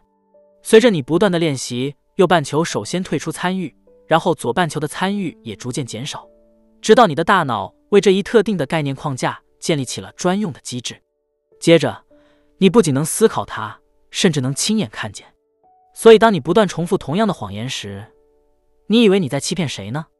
你可能以为自己能对抗自己编织的谎言，但如果这些谎言极具欺骗性，足以迷惑数以百万计的人。而这些人又把这些谎言反馈给你，你真的认为自己能够不受影响吗？事实是，你做不到。我确信普京在某种程度上真的信仰这一点，至少在他信仰任何事情的范围内，他是自己为抵御西方堕落的基督教防线。这正是哲学家亚历山大·杜金和普京过去十五年讨论的第三条道路。这个概念相当抽象。索尔仁尼琴曾认为。俄罗斯必须逐步回归东正教的发展，才能摆脱列宁主义的枷锁。在一定程度上，俄罗斯已经见证了东正教的复兴。你可能会指出，东正教似乎已经被国家纳入旗下。确实有些迹象表明这一点，比如有传言说，大主教个人拥有的财产价值高达五十亿美元。虽然我无法确定这一点的真实性，这无疑带来了道德上的问题。尽管东正教可能在某种程度上被政府影响，但俄罗斯的东正教复兴是不可否认的事实。我认为这并非全然是件坏事。即便普京并不真心信奉这一切，而仅仅是个心理变态的操纵者，我也不愿意这么认为。通过阅读他的演讲，我并未得到这样的印象。他绝不是近百年来俄罗斯最差劲的领导人。确实，选择众多。没错。我是基于一定了解这么说的，哪怕普京自己不信，他也已经让他的民众信以为真。所以不管怎样，我们都得面对这一主张。这正是我在那篇文章中想要强调的。有时那些试图解释事物的人们让我感到不安。许多专家试图告诉我应该如何感受，对乌克兰的态度应该是什么。他们说我太天真了，Lex，简直天真。但我亲眼见到了那些失去家园的人。我也见到了那些真心相信自己是在做正确事情的俄罗斯人，他们认为自己是英雄，是在将土地从纳粹手中拯救出来。你还能用什么其他方式来激发年轻人投身战斗呢？这些人不仅摧毁了自己的家园，还种下了代代相传的仇恨，摧毁了互相兼爱的可能。他们实际上在培育仇恨，尤其是在今年二月二十四日，那个地区经历了前所未有的仇恨爆发。这份仇恨不针对弗拉基米尔·普京，也不针对俄罗斯士兵，而是泛指所有俄罗斯人。这份仇恨将流传数代，这种痛苦是显而易见的。当专家们纷纷讨论农业、能源、地缘政治，或者如你所言的战斗、觉醒意识形态等议题时，我总感觉缺少了某种深层次的东西。战争的爆发并非真正因为这些因素。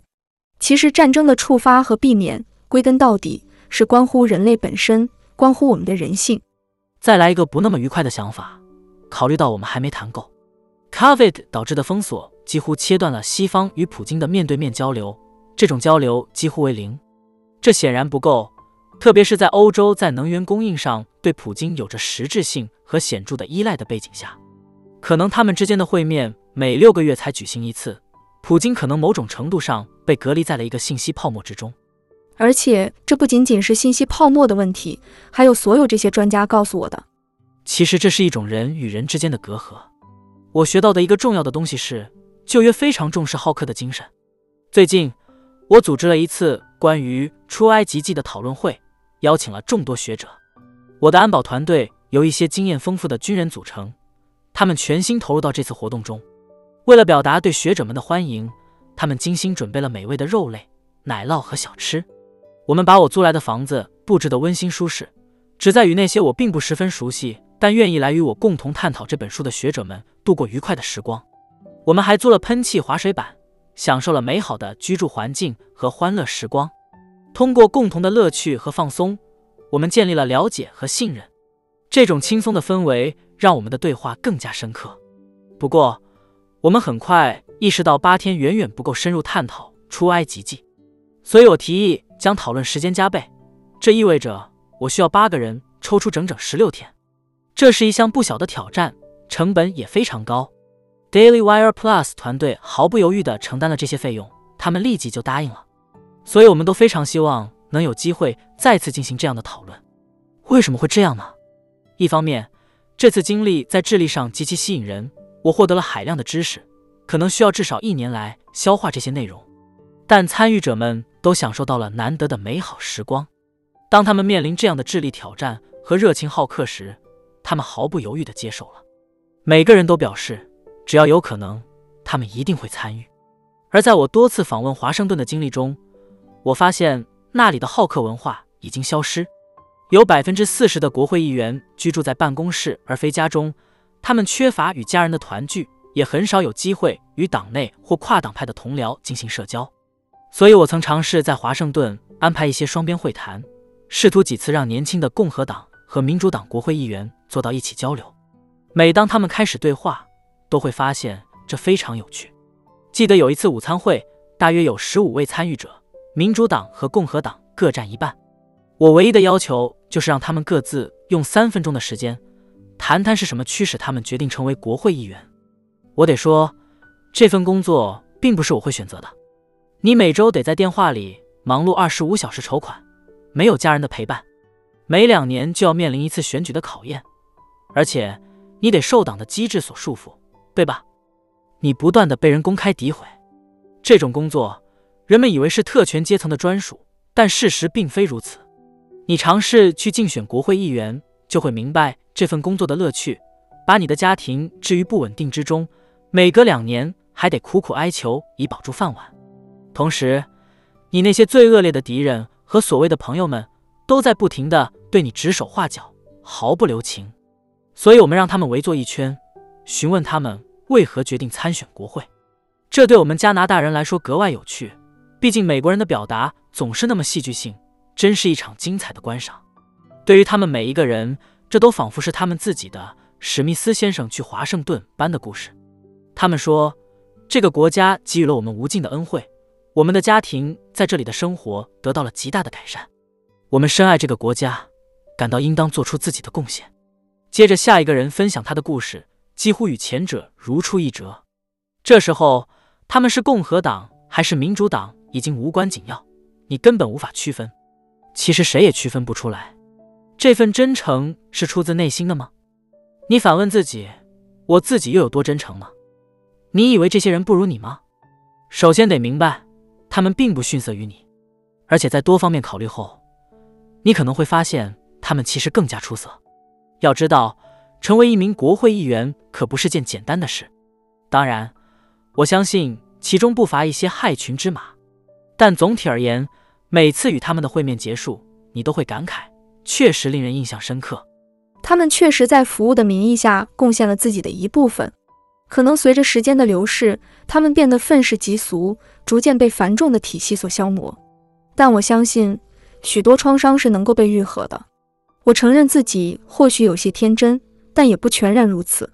通过对话的力量，那些基本的社交互动，很多问题都能找到解决之道。我真的觉得，大流行带来的影响，有时仅仅是让我们静下心来，而对话不必总是围绕着问题本身。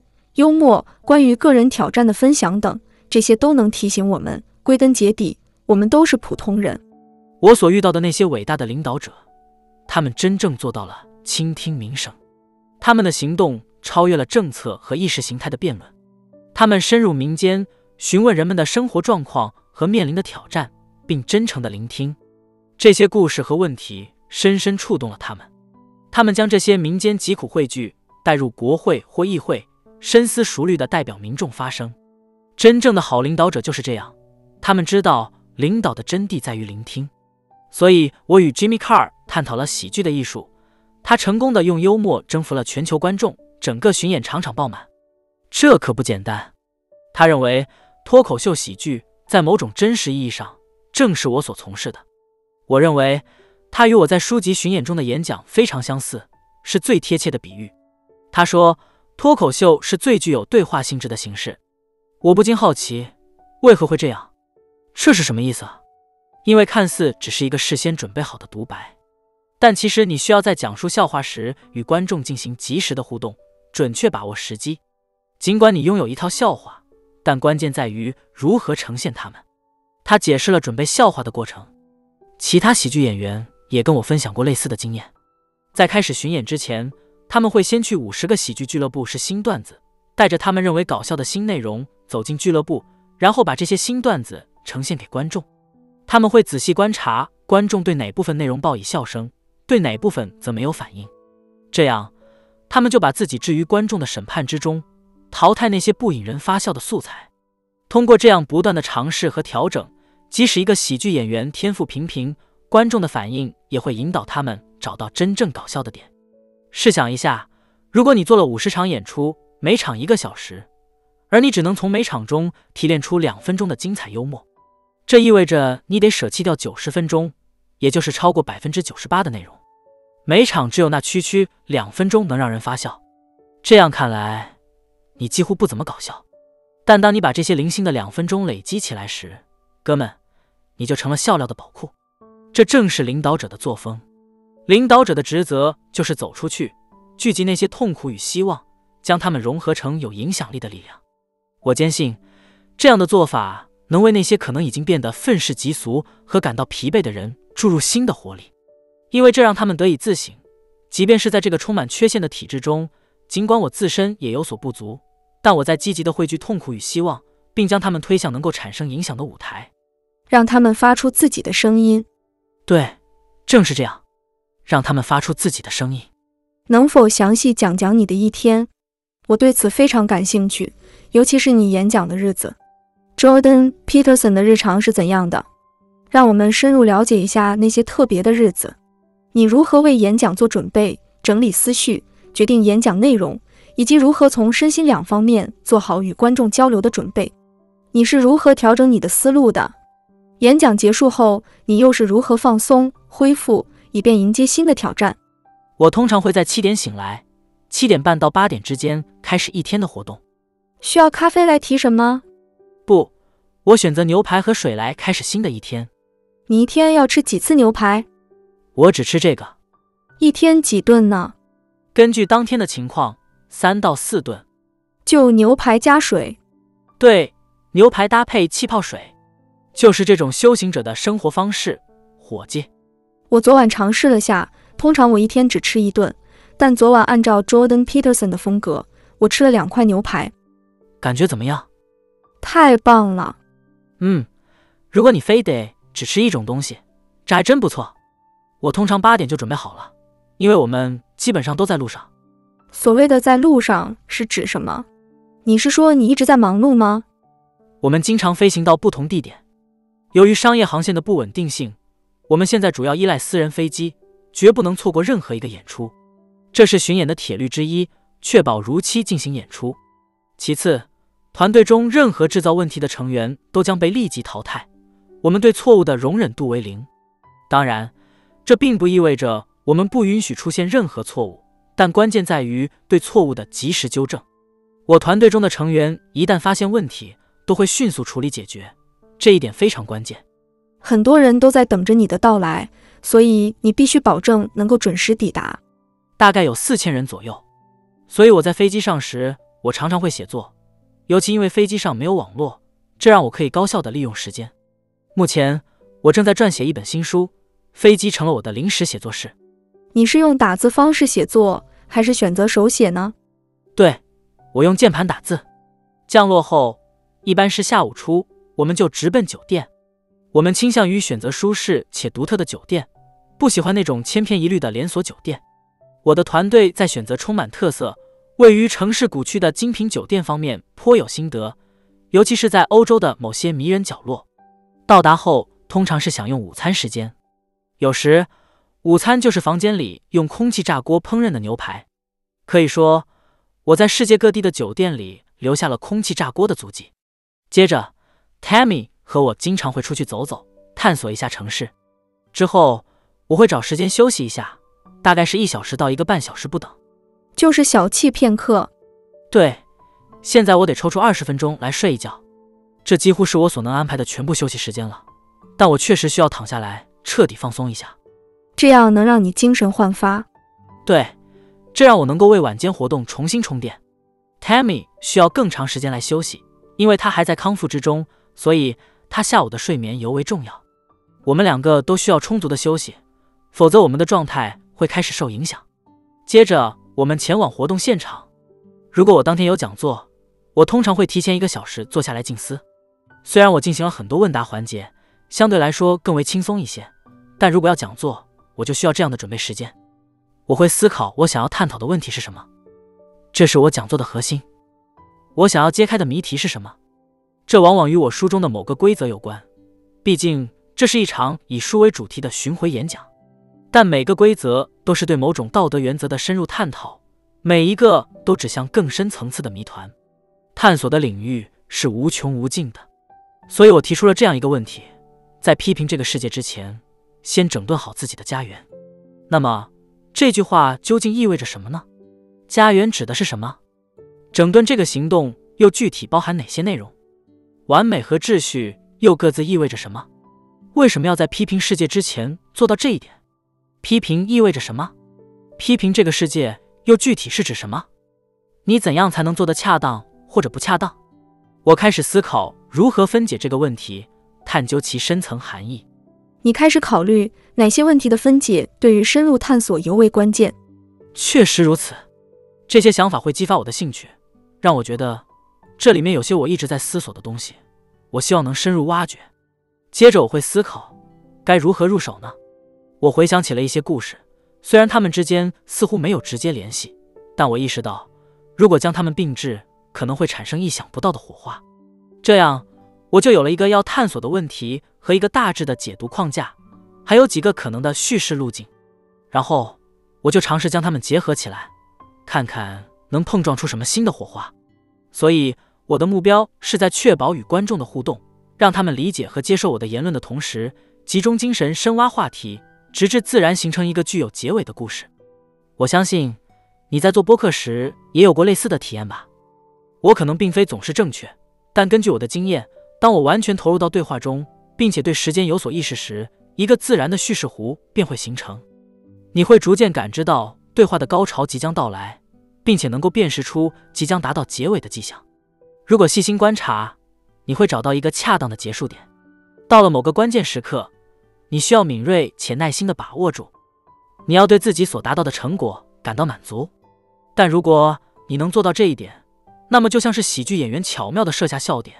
就好比你把所有球都抛向空中，他们都在往某个地方去，然后突然他们就这样凑到一起了。观众对此非常着迷，就是那种啊哈，所有元素突然拼在一起的时刻。这是一种洞察，和笑点的效果极其相似。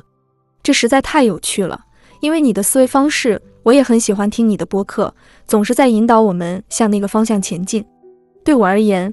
播客中的对话往往像是一次爱丽丝梦游仙境般的奇妙探险，深入那个兔洞就是这样，伙计。新奇的事物总是不期而至，越是荒唐和狂野的，就越吸引人。与埃隆·马斯克的谈话总是如此。你会发现，当你试图构建一个叙事弧线时，反而会在那种充满乐趣和荒谬的对话中感到不适，仿佛自己变成了众人中的一员。这并不是我所追求的。我渴望的是那份未知，那份疯狂，因为他们让一切变得更加有趣。但神奇的是，在这一切中，我试图捕捉的智慧却如同一条贯穿其中的线索。这正是精髓所在，伙计。我们正是在追踪这一线索。确切地说，这就是我们的目标。这条线索代表了结构与自发性之间的完美平衡。它通过我们追求的意义本能来显现。这就是对话中的道，logos。它真正代表了道，其深层含义难以捉摸。我指的是，圣经中认为道是构成现实的根本原理。我相信这一点，因为我确实认为那些指引我们前行的意义就是道本身。这里有一个思考的方式，我近来一直在探讨这个话题：什么才是真实的呢？有人会说是物质，那确实是一种观点。但再想想，真实的又是什么呢？对我们来说，重要的才是真实的。这反映了我们的行动方式，这与物质是截然不同的概念。那么，在所有重要的事物中，什么是最真实的呢？试试看痛苦如何？它为何是最真实的？尝试否认痛苦的存在吧，但这几乎是不可能的。所以，痛苦可被视为一种基本的现实。确实，这是个严峻的观点。它会不会把我们引向虚无主义和失望之境呢？的确，它是否会推动我们走向否定生命本身的哲学？如果痛苦是最根本的现实，那么还有什么能比痛苦更基础呢？那就是爱。确实，当你深陷痛苦，你所能依靠的就是爱与真理。如果他们能超越痛苦的力量，或许他们才是真正的现实。在你看来，现实中最真实的东西是什么？这确实是个棘手的问题。对于科学家或唯物主义者来说，物质似乎是最为真实的存在。但问题是，我们对物质的本质其实知之甚少，而在关键时刻，真实的本质会显现出来。的确，我总感觉缺少了什么。物理现实似乎未能涵盖一些要素。虽然痛苦确实有其生物学层面，但似乎忽略了人类条件的某些深层次特质，这是现代科学至少目前还未能完全捕捉到的。但科学正朝着这个方向努力。确实如此。你所描述的正中要害。科学能够朝向深层次的理解，是因为其基础假设认为存在到。确实，这一切我们所追求的，其核心就是探寻事物的根本本质。你看。其实存在两大传统，我们可以说罗吕古斯有两种流派，一种是希腊的理性启蒙流派，这也是罗吕古斯的一种体现。他认为自然界中蕴含着罗吕古斯，而科学则是我们探索它的手段。另一种则是犹太基督教中的罗吕古斯，它更侧重于具体化和精神性。我认为西方文化其实就是在试图融合这两种传统，这种尝试是必要的。因为将它们结合起来非常重要。我在你的表述中看到了这种融合的迹象。例如，我与弗兰斯·德瓦尔讨论过黑猩猩统治力的激活原理，这与生物学紧密相关。它是基于权力吗？因为这常常是生物学家的观点，即最具支配性的黑猩猩具有最高的繁殖成功率。那么，这种支配是不是意味着利用强制力量呢？我一直在反思。与权力精神相反的是什么？我的答案是游戏精神。我很好奇你对此怎么看。但在一次富有成效的播客对话中，正如你所描述，它在某种程度上就是一场游戏。对话虽有其结构，因为它需要有序，但同时你也期望其中存在某种游戏性。如果处理得当，这种对话就会非常吸引人，并自然形成一种叙事弧线。这并非我刻意为之，这也是我通常避免的。与你对话，我没有带着特定的目的，我只是想来和你交流。为什么我想与他对话？因为我真心欣赏他的播客，他在某些方面做得很对，尽管我也说不清楚是什么。他能提出引人深思的问题，所以我决定和他进行一次对话，看看会有怎样的火花。去向何方？让一切顺其自然，就是要拥抱那种游戏的精神。当你演讲时，面对着观众，你心中有了一个问题。然后走上舞台，你会感到紧张吗？是的，当我开始坐下来构思讲座的框架时，我会感到相当紧张。这也是我和我妻子更倾向于进行问答环节的原因，这样对我来说压力会小一些。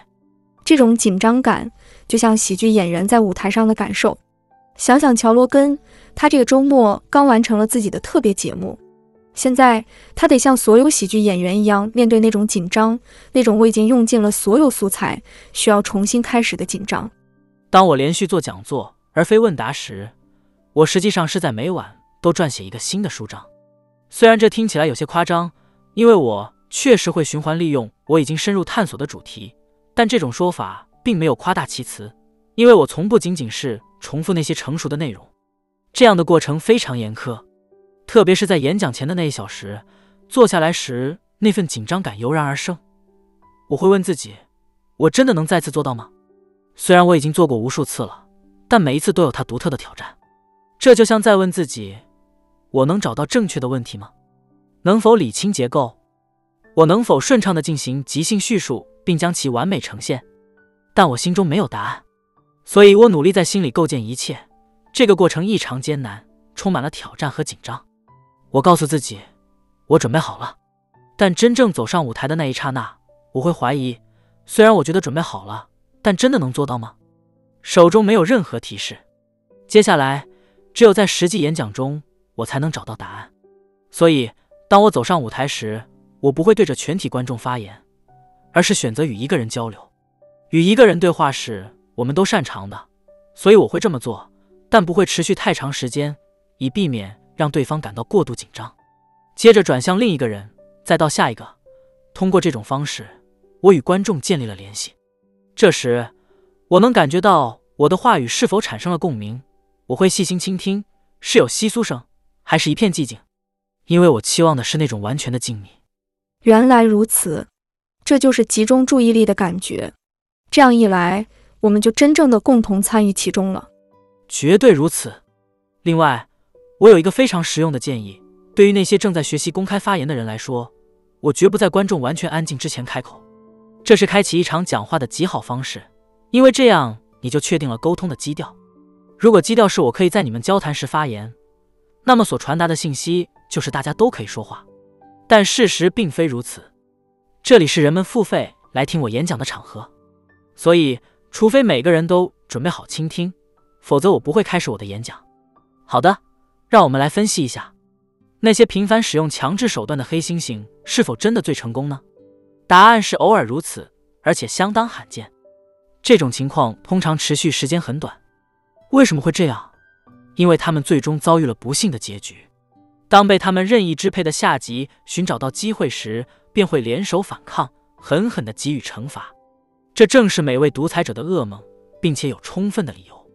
德瓦尔的研究表明，那些通常拥有优先交配权的雄性领导者，往往也是最能维持和平和最懂得互惠互利的个体。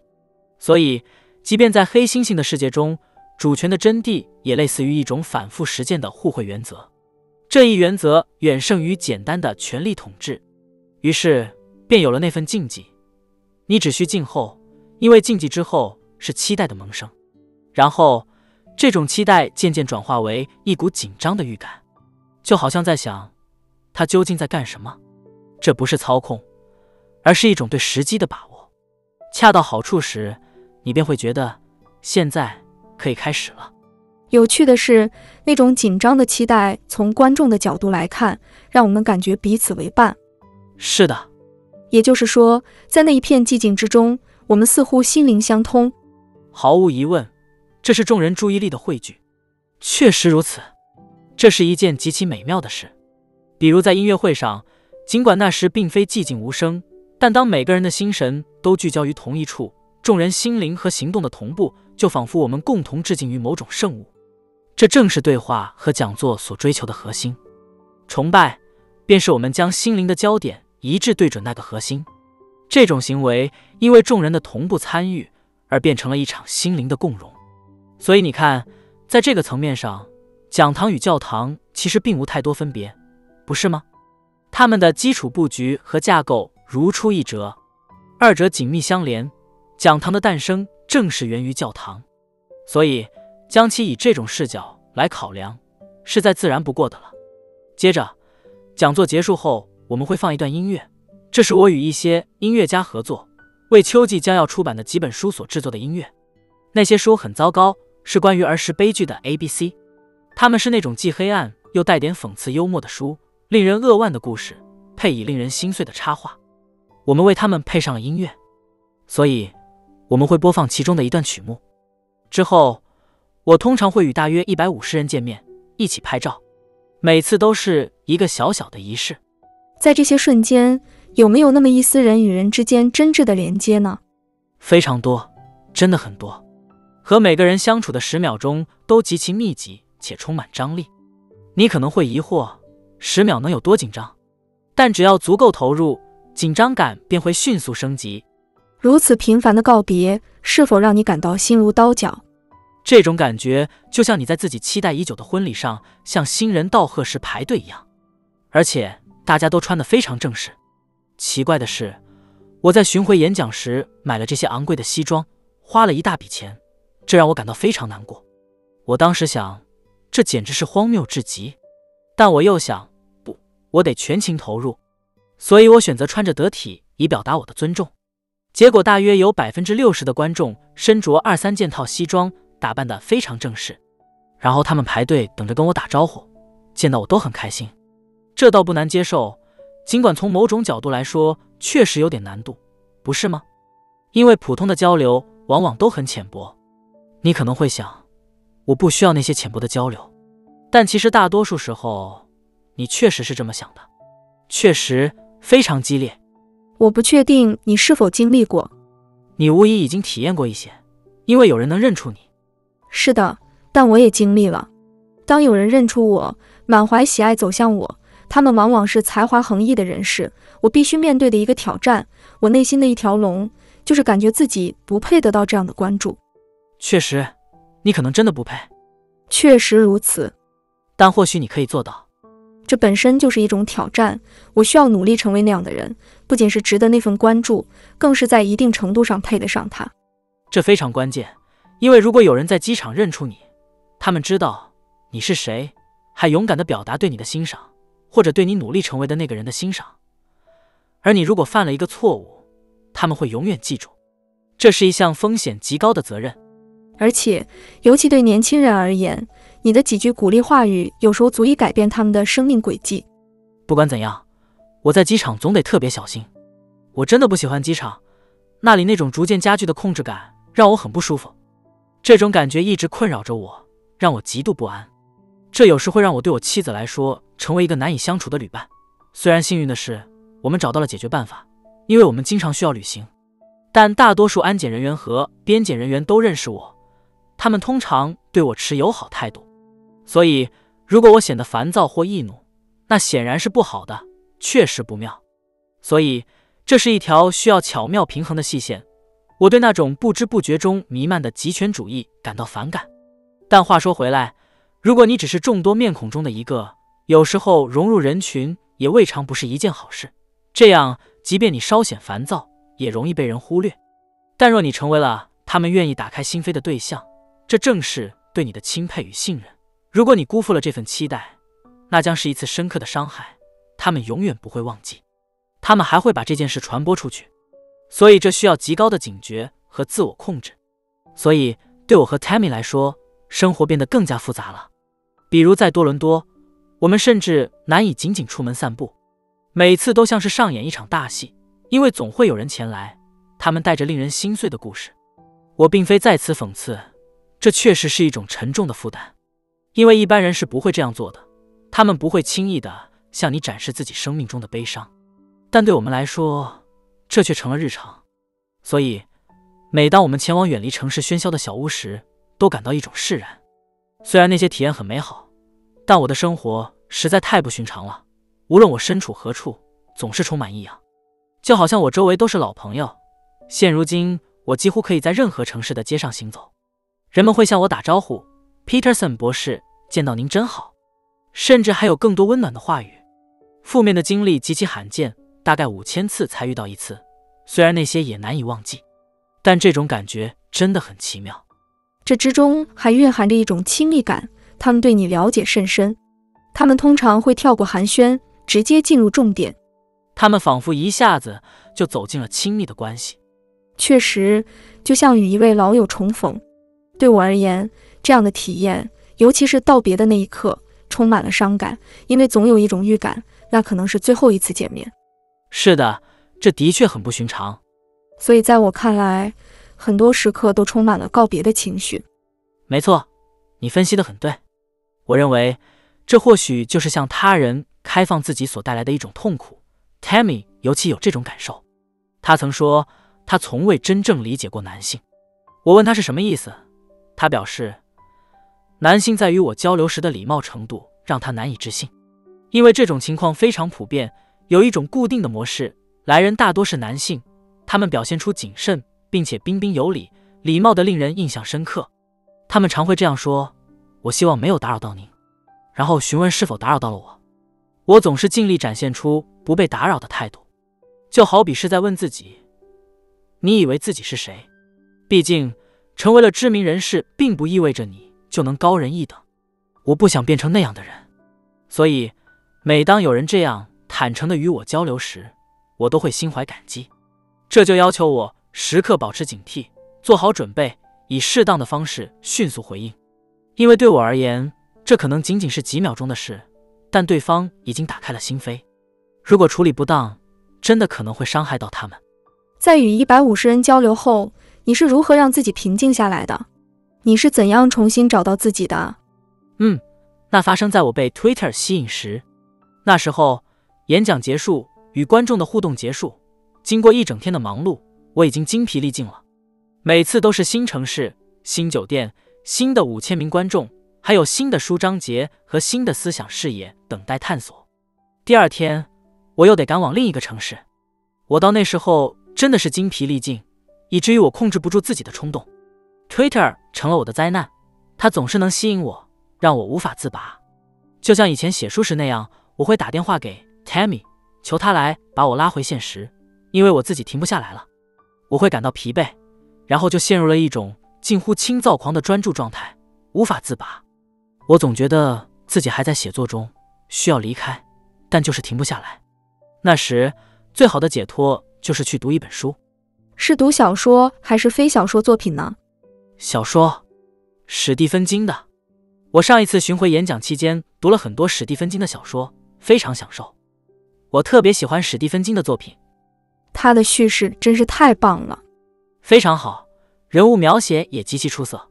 史蒂芬金的文字总能让人感到一种温馨的熟悉，仿佛在讲述你我周围的人，这给我带来了极大的舒缓。非常有益。要适应这一切，或者说要持续下去，Tammy 和我之间进行了大量的沟通和协商，因为他同样卷入了这一切，他的生活也成了这一切的一部分。他必须找到自己的应对之道。比如，现在我们出行时，他会有自己的房间。他发现自己不想参与今年春天的巡回。我在那期间又一次生病，情况变得更加复杂。但当他回到家，然后再次回来时，尽管有些紧张，他还是告诉我，他认为自己需要独立的空间。对此，我内心是有些不愿意的。这就像在问：“你说你需要自己的房间，这是什么意思？我们难道不是夫妻了？”他解释说，他必须保持身体锻炼，因为之前他病得很重，需要维持身体健康。他还需要时间进行祈祷和冥想，这对他非常重要。而且，他还开办了自己的播客节目，节目发展的很顺利。因此，他需要更多的时间来处理这些事务。我完全信任他。他表明了自己的需求。为了能持续下去，我需要这样做。我思考了一下，如果这是他继续前行所必须的，那么我支持。他没有直接说不想参与巡演，而是寻求了方法：我如何才能继续参与？找到了答案后，他决定要有自己的空间。这是他非常明智的决定。他非常善于。而且越来越能够明确什么是必须的，以使我们的生活方式可持续。这对我们来说全是正面的，因为我不愿意没有他的陪伴去旅行。我不希望他感到不快乐，我希望他能够全心投入。所以在一段关系中，他和任何人一样，需要恰当的关照自己的需求。当你不得不面对的不仅仅是承认你正在进行的活动有些不寻常，你和他都需要找出如何应对这种密集的智力挑战。其实还有我之前没提到的另一个层面，那只是普通的一天，但还漏掉了一个关键环节。通常，我们还会与大约三十名文化界的代表共进晚餐，每个国家大概有十到三十人。我有一个网络，这个网络中的人也各自拥有自己的网络，他们负责在每个国家安排我与关键决策者的接触，然后我们将有大约一个半小时的时间进行这样的活动。有时，这些安排会出现在。我没有演讲的日子，但也经常是演讲日程紧挨着，所以他还得协调这一切，并且要表现得和蔼可亲。人们还会带我们去城市里参观一些令人激动的地方，简直是美好事物的泛滥。完全同意，你需要亲自参与其中，你得用心在场，带着好奇和求知的心态。那你是如何入睡的呢？幸运的是，睡眠几乎从未成为问题。即使在我严重生病的那三年期间，我反复思考过这个问题。在我病期间，我并没有很好的阐释这一点。人们似乎认为我的病是因为服用了苯二氮卓类药物，但那并非我生病的真正原因。我以非常低的剂量服用了这些药物很长一段时间，它们确实帮助我缓解了某些不适，看似是过敏反应，可能还不止一种。但后来这种治疗方式失效了，所以我稍微增加了剂量，持续了大约一个月，结果情况大为恶化。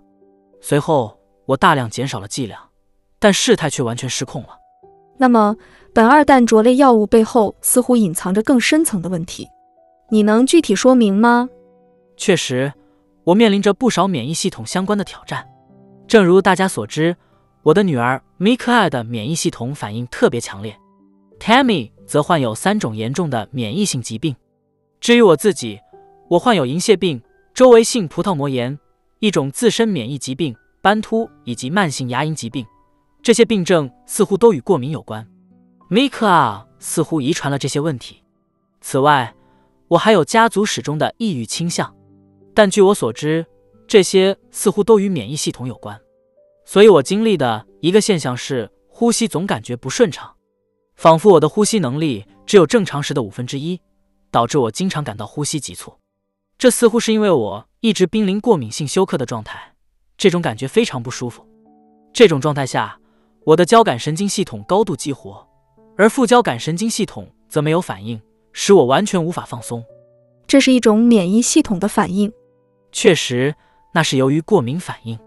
不过，我通常不愿意过多讨论这个问题，因为它实在太非常规了。我不想推广这种观点。但奇怪的是，这种饮食方式似乎解决了我所有的健康问题。我的银屑病完全消失了，连带的皮肤斑块也不见了。我的牙龈疾病之前被认为是不可治愈的，我为此接受过多次手术，现在竟然彻底好转了。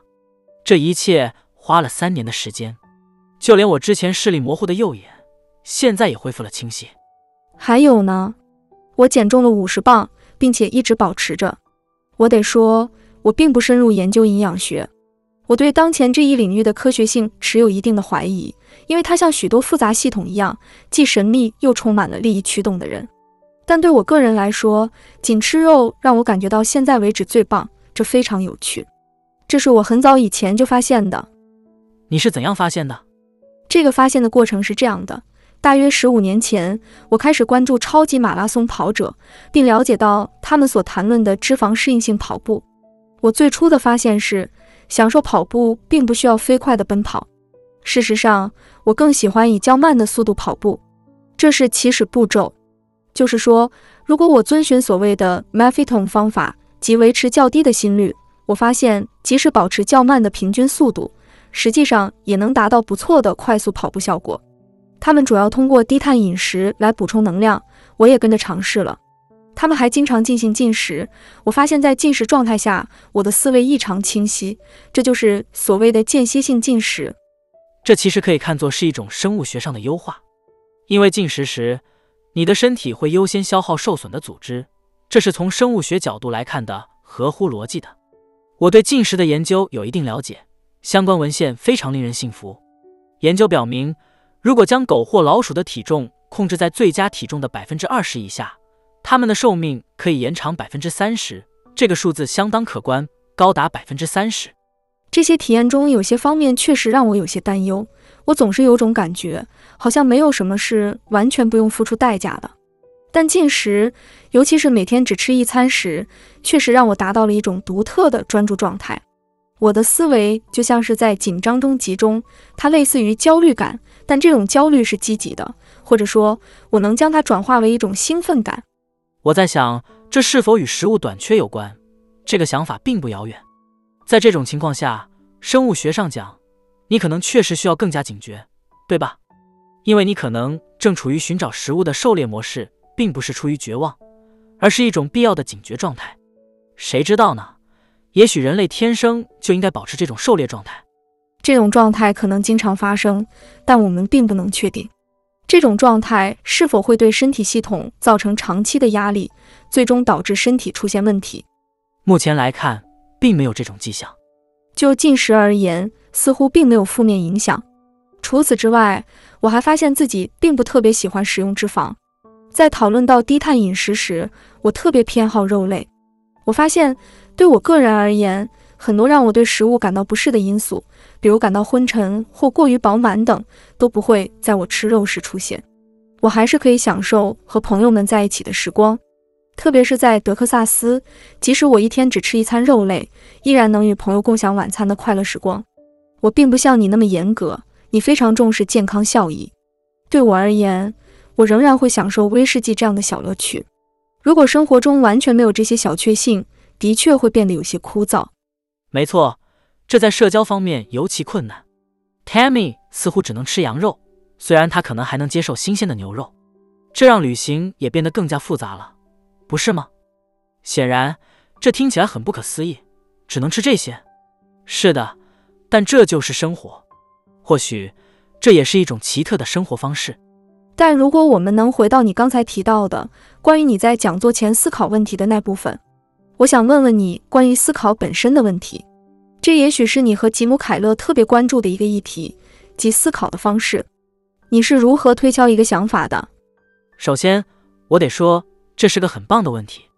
我们试图通过我和我儿子开发的一款论文写作应用来解决这个问题。因为当你开始写作时，首先要问的就是我该写点什么呢？那个应用叫什么名字？应用的名字是 Essay App。首先要问自己的是，什么事让你感到不安？是什么一直在困扰你？这个问题真的很棒。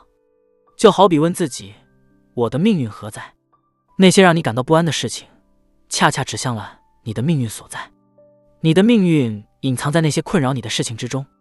为什么这些事情会让你感到不安？在这个世界上，能让你感到不安的事情。数不胜数，但总有那么几件事情深深的触动了你，让你无法释怀，甚至可能因此感到愤怒和苦闷。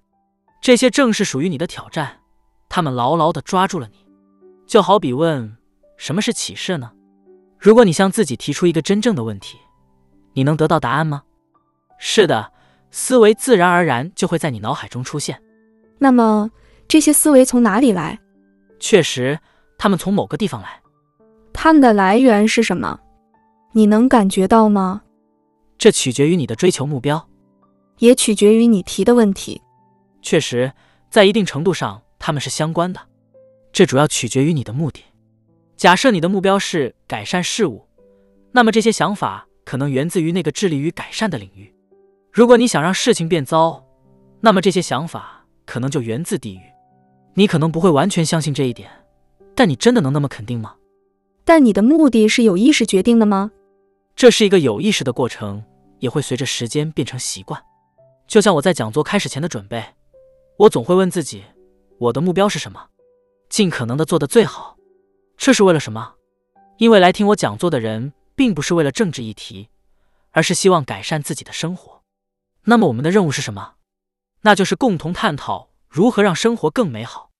我的责任是什么？就是尽我所能的。贡献我的一份力量，我需要以什么样的心态来面对？是对场地的不满，还是对四千位不辞辛苦、不惜成本来聆听我的讲话的人们感到兴奋和感激？如果我发现自己不在正确的心态中，我会思考是不是该吃点东西，或者和别人交流一下，因为缺乏感激之心绝非良好的出发点。我理应对能够站在那里感到万分激动。这种心态的调整是必要的。这一切是否是有意识的？当然，都是有意识的。我致力于什么？那就是我所能构想的最大的善。那具体是什么？我有一定的理解，但说到底，我并不完全明了。这也是为何需要不断探索的原因。谁在进行这一探索？是我，与我交流的人们，还有观众。所以，我会尽力使自己进入那种状态，并为此排除所有干扰。这似乎是我必须独自完成的事情。你习惯记录下来吗？对，那时候我通常只会记下一些关键点，大约三十个左右。但上台演讲时，我从不查看这些笔记。很多时候，我甚至不会遵循我预先准备的结构。这真是挺有意思的。那些有影响力的话语是如何形成的呢？你是否会尝试将复杂的想法压缩成一两句简洁的话？所以我总是在寻找那些我渴望知晓却又未知的问题。我不会自满地认为自己。已经掌握了答案，因为我真心希望能找到答案。如果能找到更好的答案，那自然是极好的。这是我的出发点，它宛如一次祈祷，表明我面对的是一个未解之谜，我愿意更深入的探索它。这正是谦逊的体现，意识到存在着未知之谜，表明我意识到自己的认知尚不足以解答。紧接着便是启示的时刻。嗯，我从一九八五年开始有意识的进行这样的练习，我尝试去感觉、去判断这些话语是否稳固如踏实或基石，就是在问这个词稳固吗？这个短语稳固吗？这句话稳固吗？这是对每一个词汇都有一种深刻的基础支撑感。有人问我是否会祈祷，我回答说，我在说出每一个词之前都会进行祈祷。嗯，你提问时的清晰和专注。以及你提问和探寻的能力都非常出色，你是如何做到的呢？首先，我总是担心，一旦我对某个词语产生疑问，意识到它的不确定性，我的思维就会陷入困境。你会突然发现自己对使用的每个词汇的定义都不是很清楚，这种状态可能会使人感到束手无策。所以我尽量对自己使用的词汇保持一种轻松态度，避免让自己陷入这种困境。你不应该让自己变得过分纠结。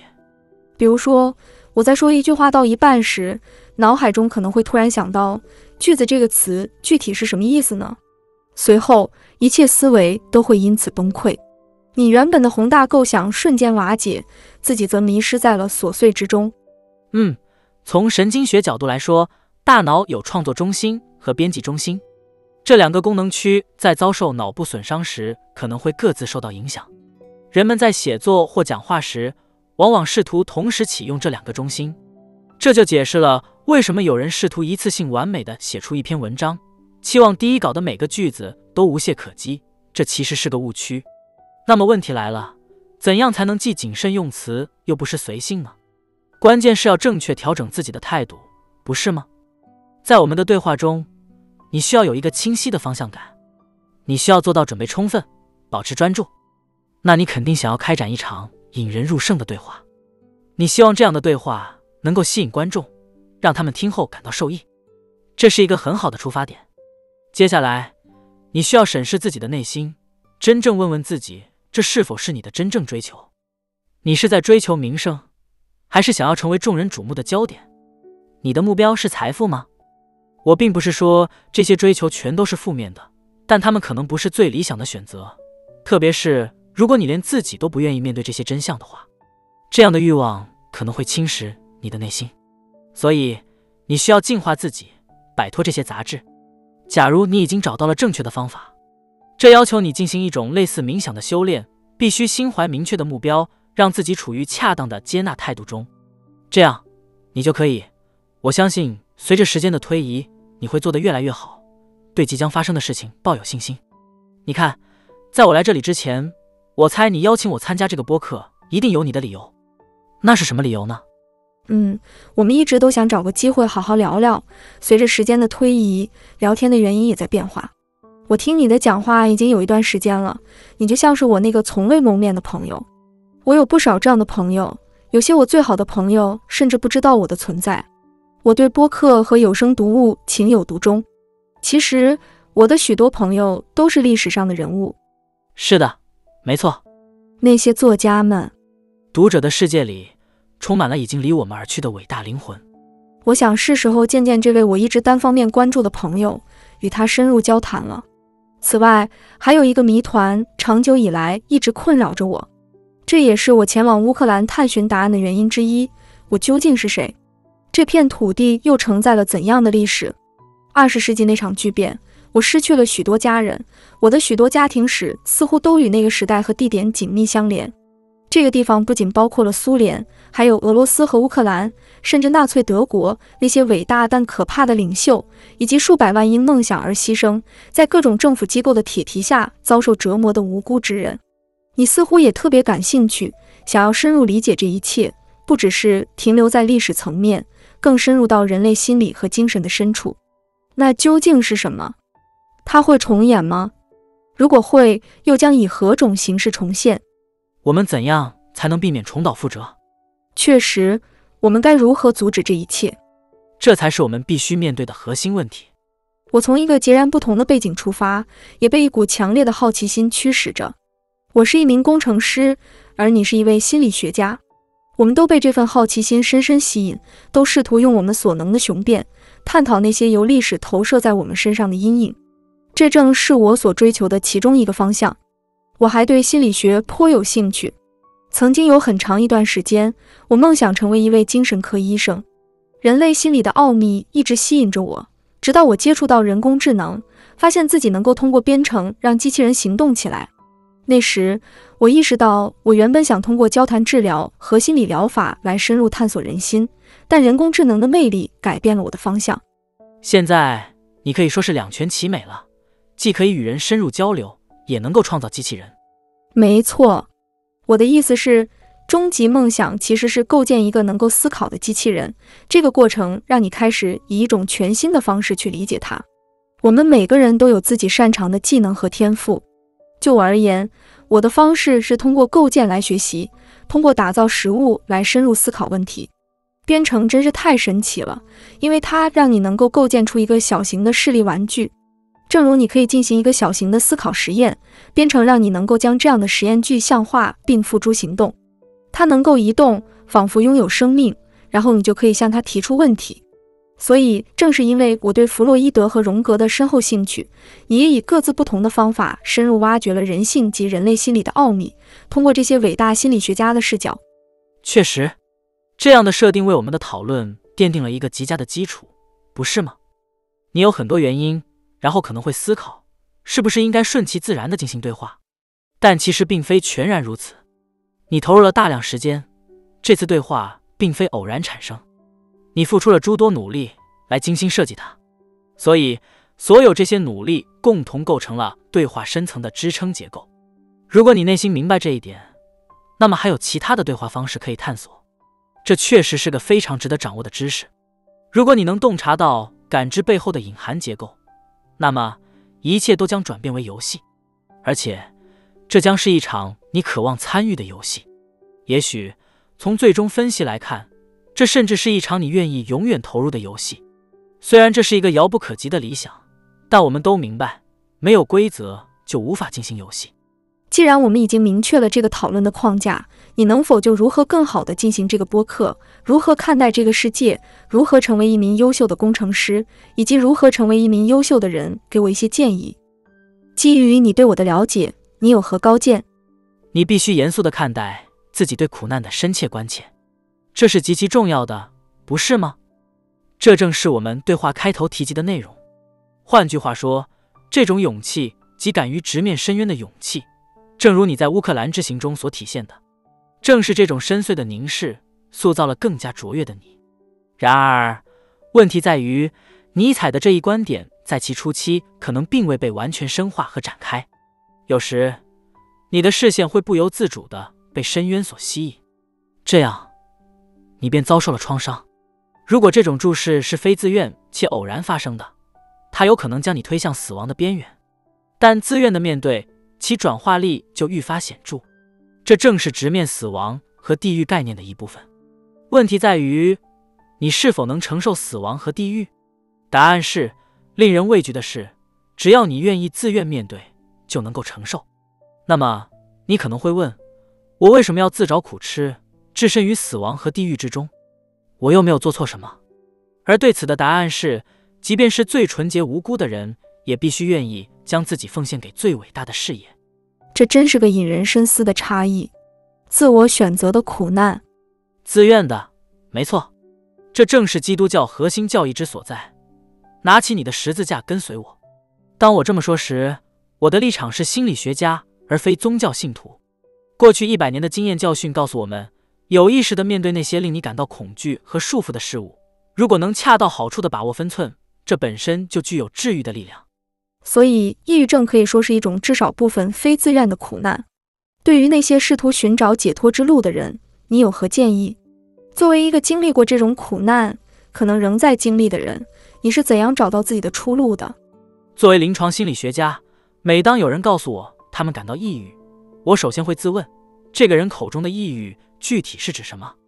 我得深入了解，因为有时他们可能并非真正的抑郁，而是过度焦虑或者有着强迫性思维，有各种类型的强烈负面情绪，这些都需要明确区分。然后，接下来的问题是：是真的抑郁，还是生活本身存在问题，或者是两者的结合？如果你处于抑郁状态，按我的观察，你的生活并不算糟糕。你有朋友、家人、亲密伴侣，有一份工作或职业生涯，你的教育水平与你的智力相称，你能够妥善安排工作之外的时间，并未沉溺于酒精或其他依赖。你积极参与社区活动，所有这些方面。都相对顺利。如果你的生活看似完整，但内心深处却极度痛苦，那么你可能是生病了，或者深陷抑郁。在这种情况下，治疗有时需要借助药物。根据我的临床经验，如果你处于抑郁状态，但生活基础稳固，那么抗抑郁药可能会大有裨益。但可能的情况是你并不真的抑郁，而是生活本身充满困境。那会是怎样的生活呢？你孤身一人。家庭关系紊乱，缺乏朋友和目标，没有工作，你不仅浪费了业余时间，甚至还陷入了自我破坏，如沉迷于毒品、酒精或色情。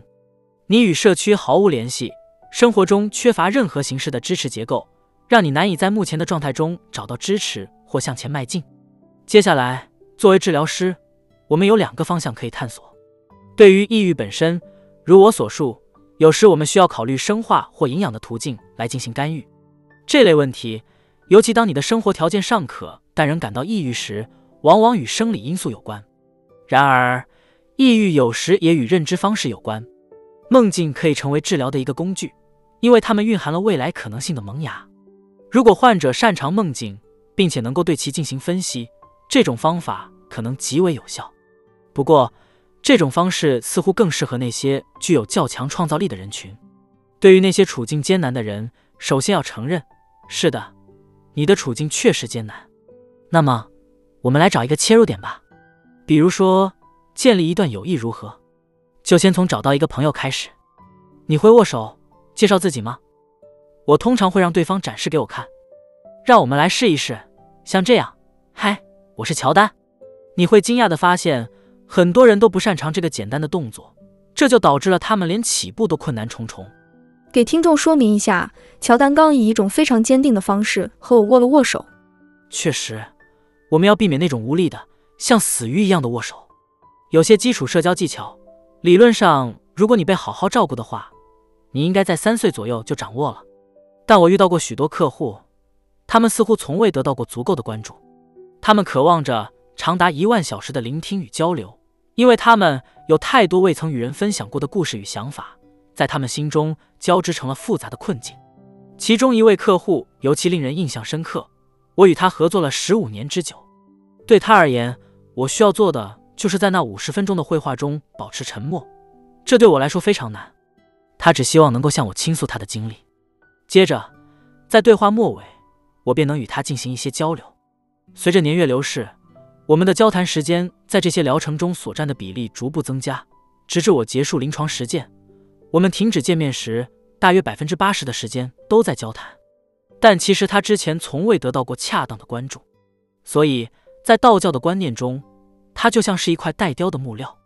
他未曾经历那些能够区分好坏的严峻考验。在治疗过程中，你可以实现这一点。如果你正在聆听并且感到沮丧，我想对你说。如果你难以找到治疗师，这正变得愈发困难，因为治疗师的角色现在几乎受到了限制。他们被迫必须赞同客户的每一个观点，这对待客户而言是极其错误的做法。这和盲目的反对他们一样糟糕。你可以试试在线的自我叙述程序，它会指导你编写自己的生活故事。所以，如果你有一些超过十八个月的回忆，这些回忆一旦浮现，就会让你感到不安。那么，你的某部分可能还困在那些回忆中。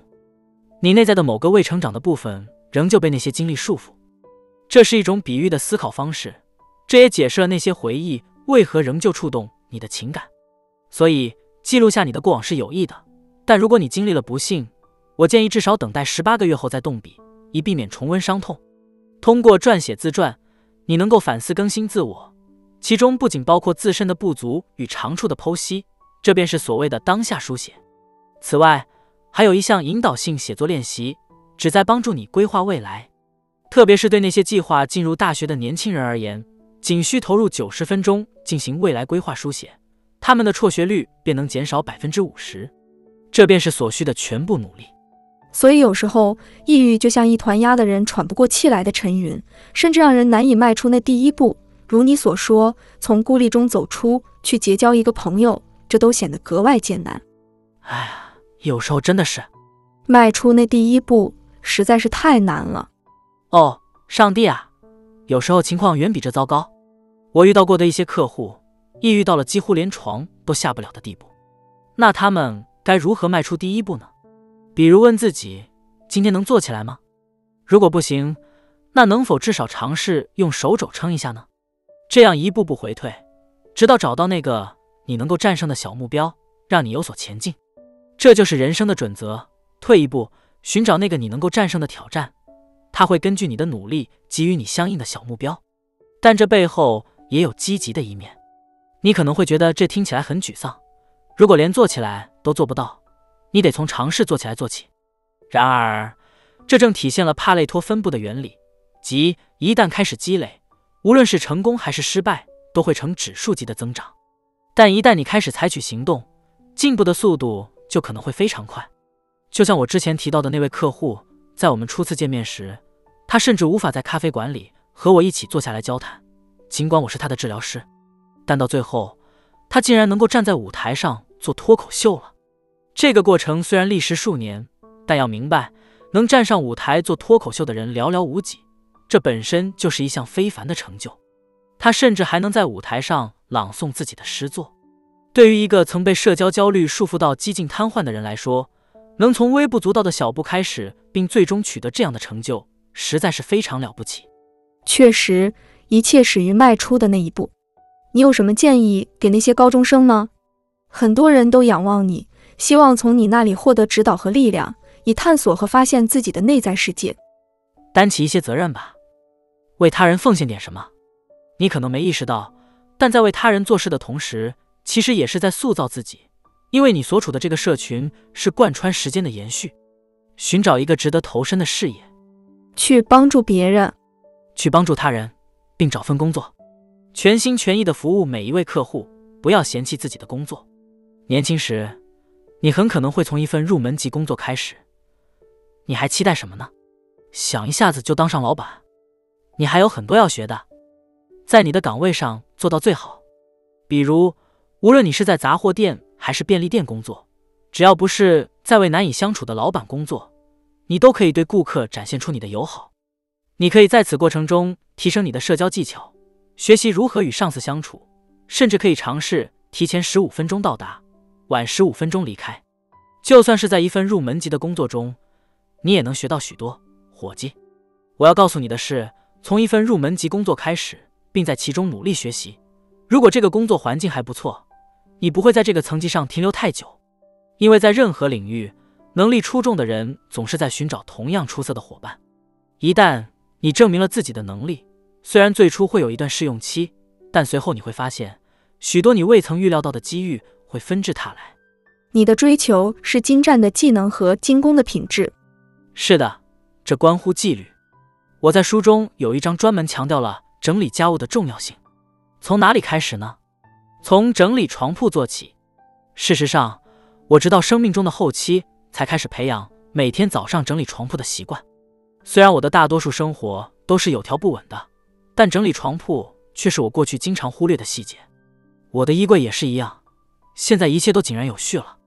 当然，并非一切都完美。我目前还在整理一些抽屉，但试着环顾你的房间，找出那些让你感到不悦的地方。想一想，我对这个房间满意吗？如果不满意，是什么原因？可能是某处油漆剥落。灰尘积聚，或是地毯变脏了，某个角落格外显眼的不顺眼，亦或是某处的光线不佳，可能连衣柜都乱糟糟的，以至于我都不愿意去打开它。这些问题听起来很多很糟糕，但同样，这也意味着有很多改进的空间。挑选其中一项，着手解决吧。那些让你感到不悦的事物，确实，但也不能给自己太大压力。关键是要找到一个。你确信解决后能带来改变的问题，选择一个既实际又愿意去做的方案。这意味着需要与自己达成共识。你可能会说，我不打算打扫这间房子，为什么呢？因为我已经住了十年，一直没打扫过。这说明那个挑战对你来说太大了。试着问自己，能否至少清理一个抽屉呢？这是你需要去发现的。所以设想每次打开那个抽屉，你都希望能感到一丝喜悦。可能有人会觉得这想法很傻，但真的是这样吗？比如说，那是你的袜子抽屉，我不久前也整理了我的。想想看，你每天早上都会打开它，占用你每日三十秒的时间。好，那么一周就是三分钟，一个月十二分钟，一年便是两小时。如果你每天有十六个小时的清醒时间，那么你的生活实际上就是由这些短暂时刻组成的。算一下，每小时十二段，那十二小时就有一百四十四段。假设一天大约有二百到二百零五个这样的五分钟时间段，这些就构成了你的生活。女士们、先生们，Jordan Peterson 刚通过一番计算告诉我们一天里有多少个五分钟段。我得到的答案相当精确，差不多是正确的。这意味着你有大约二百个五分钟段，这些时间经常在重复。如果你能正确利用每一个，它们看似微不足道，不是吗？可能会有人问。我的袜子抽屉看起来怎样有何关系？确实，这听起来合情合理，但这些细节累积起来就是你的生活，那些你每天重复的、看似平凡的事物。想象一下，如果能把这些日常琐事都处理得当，那会怎样？这就是规则所在。一旦日常琐事都准备就绪，你就可以真正开始你的生活了。这其实是真的。想象一下，你希望孩子们。能够自由的玩耍，玩耍在神经学上极其脆弱，任何形式的竞争动机或情绪都有可能将其压制，所以一切都需要井然有序，就像是为孩子们准备了一个封闭的安全空间一样。当你把一切都整顿好后，可能会有一瞬间觉得自己被这种秩序束缚，但这其实是基于自愿的选择。秩序成为自由的前提，你突然发现，当一切井然有序时，自己竟然拥有了一片可以自由玩乐的空间。这样一来，你可能就不那么感到抑郁了。但其实情况通常并非如此简单。尝试将你的房间整理到完美的秩序中，这个过程是充满挑战的。我想说的是，把日常生活分割成五分钟的小段来思考，这实在是一种非常有效的方法。一天中只需做好其中一个五分钟，就已经是一个不小的进步了。确实，如果你能坚持二百天这样做。你的生活将变得井井有条。我经常和客户一起练习这个。很多时候，客户下班回家，尤其是男性，他们一回到家就与妻子发生争执，因为他们回家时既疲惫又饥饿，期望能得到家的温暖和欢迎。而妻子经过一整天照顾孩子的劳累，也期待丈夫能对她的付出表示认可。这种情况下，双方的累积疲惫和期望不符，很容易导致冲突。因为每个人都有自己那一天的困扰和需要分享的问题，所以他们每次见面，并不是仅仅因为争吵二十分钟就让整个晚上陷入不愉快。于是你开始思考，总得有个解决办法。正如古语所言：“敲门，门自会开启。”你有机会决定回家后的氛围，关键是要清楚自己真正想要的是什么。这就是你与自己之间的协议。学会正确待自己。设想当你回家。一切都能如你所愿，如你所需的顺利进行，这样行吗？那会是怎样的场景呢？你完全可以实现它，关键是要清楚它的具体内容。想象一下，你希望欣喜的回到家中，当你推开门时，轻声说：“亲爱的，我回来了。”妻子温柔回应：“嗨，听到你回来的声音真棒。”他走过来，笑着说：“亲爱的，并给你一个温暖的拥抱，关切的问：你今天怎么样？”你回答，我们找个时间坐下来细聊。他也同样分享他的日子，然后你们可能会聊聊是否需要准备些什么吃的，一边享用晚餐，一边交流彼此的经历。听起来是不是很理想？好的，这听起来不错。他可能不完美，但肯定比目前的状况要好得多。那我们该如何开启这样的对话呢？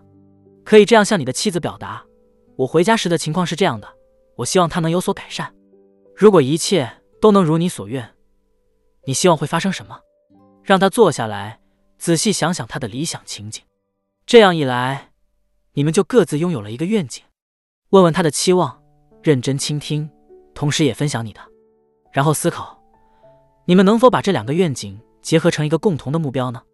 这样不仅我们各自的愿望得以满足，而且通过将这些愿望结合，我们还能获得远超预期的成果。真的，除非某人真的很失落，否则有谁会拒绝呢？这种做法让人兴奋不已，它远非简单的妥协，而是一种理想的融合，带来了更优的理念。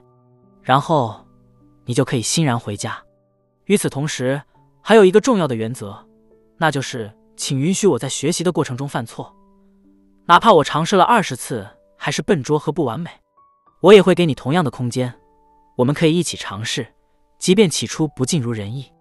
我们会一起讨论，然后也许在接下来的一万次中，我们就能做得更好了。你完全可以把这种方法应用到你的整个生活、孩子和家庭上。虽然这并不易，但实行起来比其他选项要简单的多。我想向 Jordan Peterson 征求一些建议，怎样才能找到生命中的真爱？这是个很好的问题。在我的巡回演讲中，这个问题被反复提出，连续三次之多。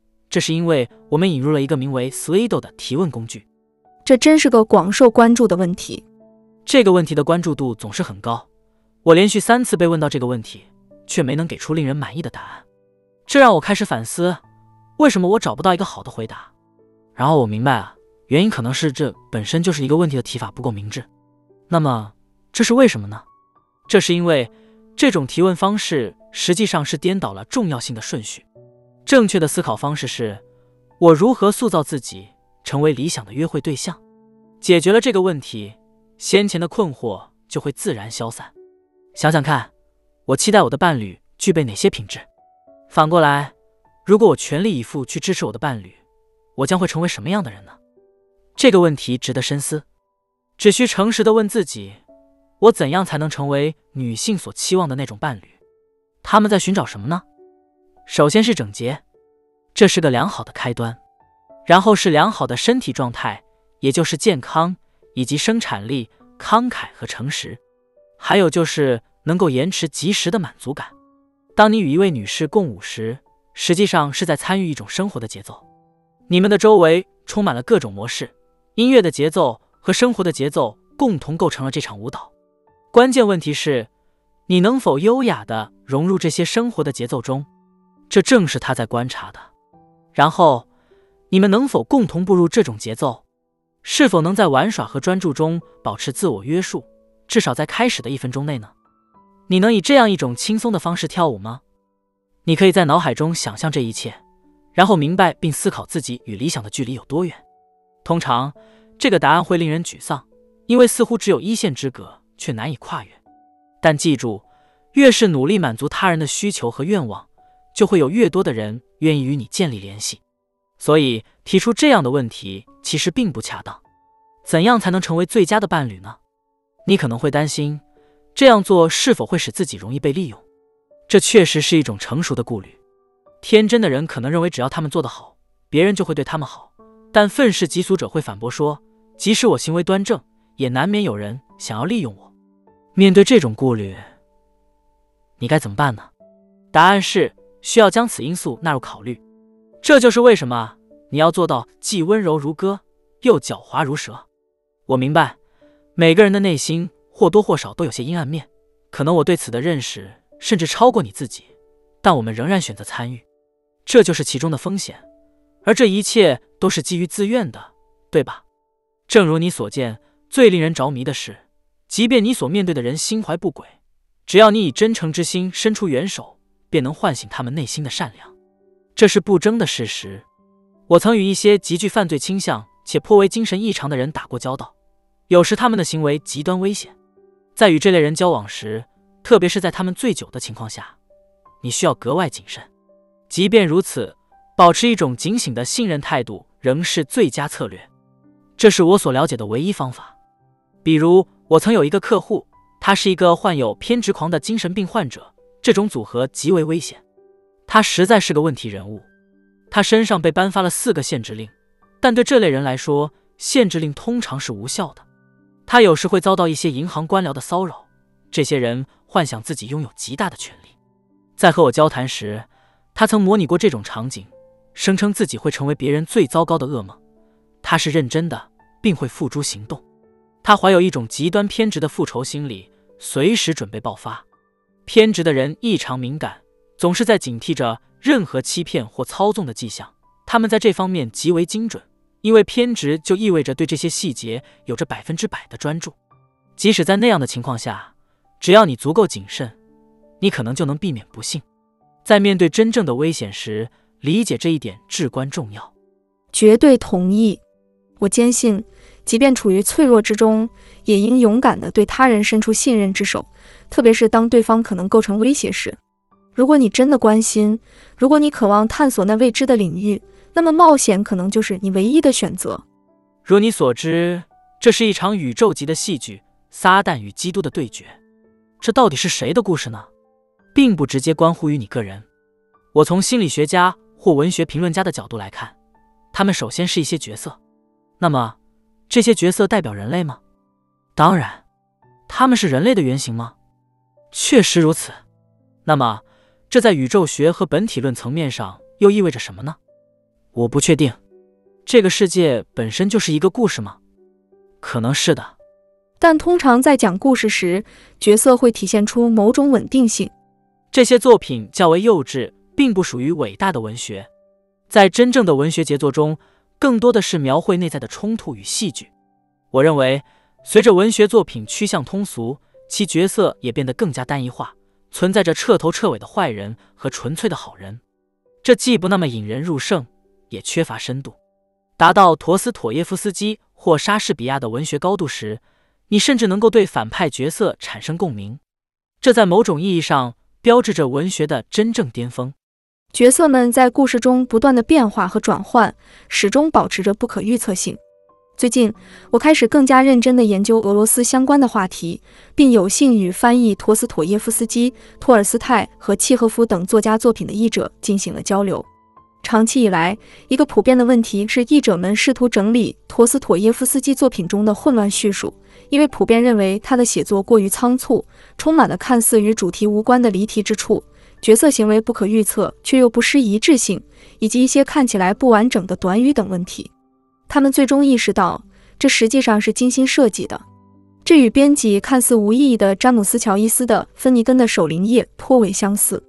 他们发现，正是这种设计构成了作品的魔力，描绘了角色复杂的人性和他们的不可预测性。正因为这些矛盾，我不得不提出，是否可以将《卡拉马佐夫兄弟》视为史上最伟大的作品之一。确实有这样的论点，我不确定他是否抄。真的吗？你为何这样认为？我只是好奇。每本书本质上都代表了一个人格。我的一些最亲密的朋友存在于那本书的篇章之中。毫无疑问，那是一部杰作。我觉得某些书的意义在于你与他们之间的个人联系。那本书对我具有决定性的意义。白痴长期以来一直是我钟爱的作品，因为我与梅诗金公爵所代表的理念及其人格产生了共鸣。作为一个愚人，在我的一生中，按照我的有限视角，世界似乎总是将我视为一个愚者。与许多人的解读不同，我是梅诗金公爵为一种英雄，虽被标签为天真的愚人，但他实际上是以最美好的方式保持天真的乐观主义者。我坚信这一点。这具有孩子般的特质。孩童般这个词确实更合适。天真通常有着不同的含义，但孩童般，这就是为什么只有变得像孩子一样的人才能进入天堂。这正是梅诗金公爵的写照。陀思妥耶夫斯基深谙此理，这也是他为何钟爱白痴的原因。这实在是太有意思了。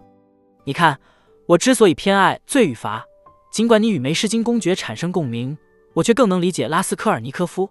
因为我对路西法师的智慧感到莫大的诱惑，这与他的经历颇为相似。但我想说，《卡拉马佐夫兄弟》堪称陀思妥耶夫斯基的巅峰杰作，这实在是非凡的成就。他的作品让我对其他文学失去了兴趣，因为相比之下，一切都显得平淡无奇。当然，并非所有作品都是这样。我必须向你询问索尔仁尼琴的《古拉格群岛》对这个话题的阐述。这本书层次丰富。我们似乎可以无休止地讨论它。其实，我们也确实在不断地讨论这个话题。但书中有一个反复出现的主题，那就是善与恶的分界线贯穿每个人的内心。正如索尔仁尼琴所写，善与恶之间的界限深刻地切入每个人的核心。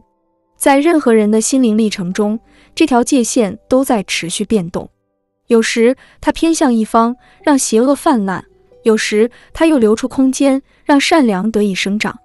同一人在不同的时期、不同的情境下，可能呈现出截然不同的面貌。他或许一时邪恶如魔，一时又圣洁如仙，但他的名字未曾改变，我们却将一切善恶都与这个名字联系起来。你如何看待这种界限？在我们之前的讨论中，你认为给予某人机会，实际上能够激发他们最好的一面。你对此有何看法？你如何看待人内心的这条界限随时间而变化，以及你如何界定这种变化的观点？你对这条界限有何看法？我们是否都有潜在的恶的能力？不全是。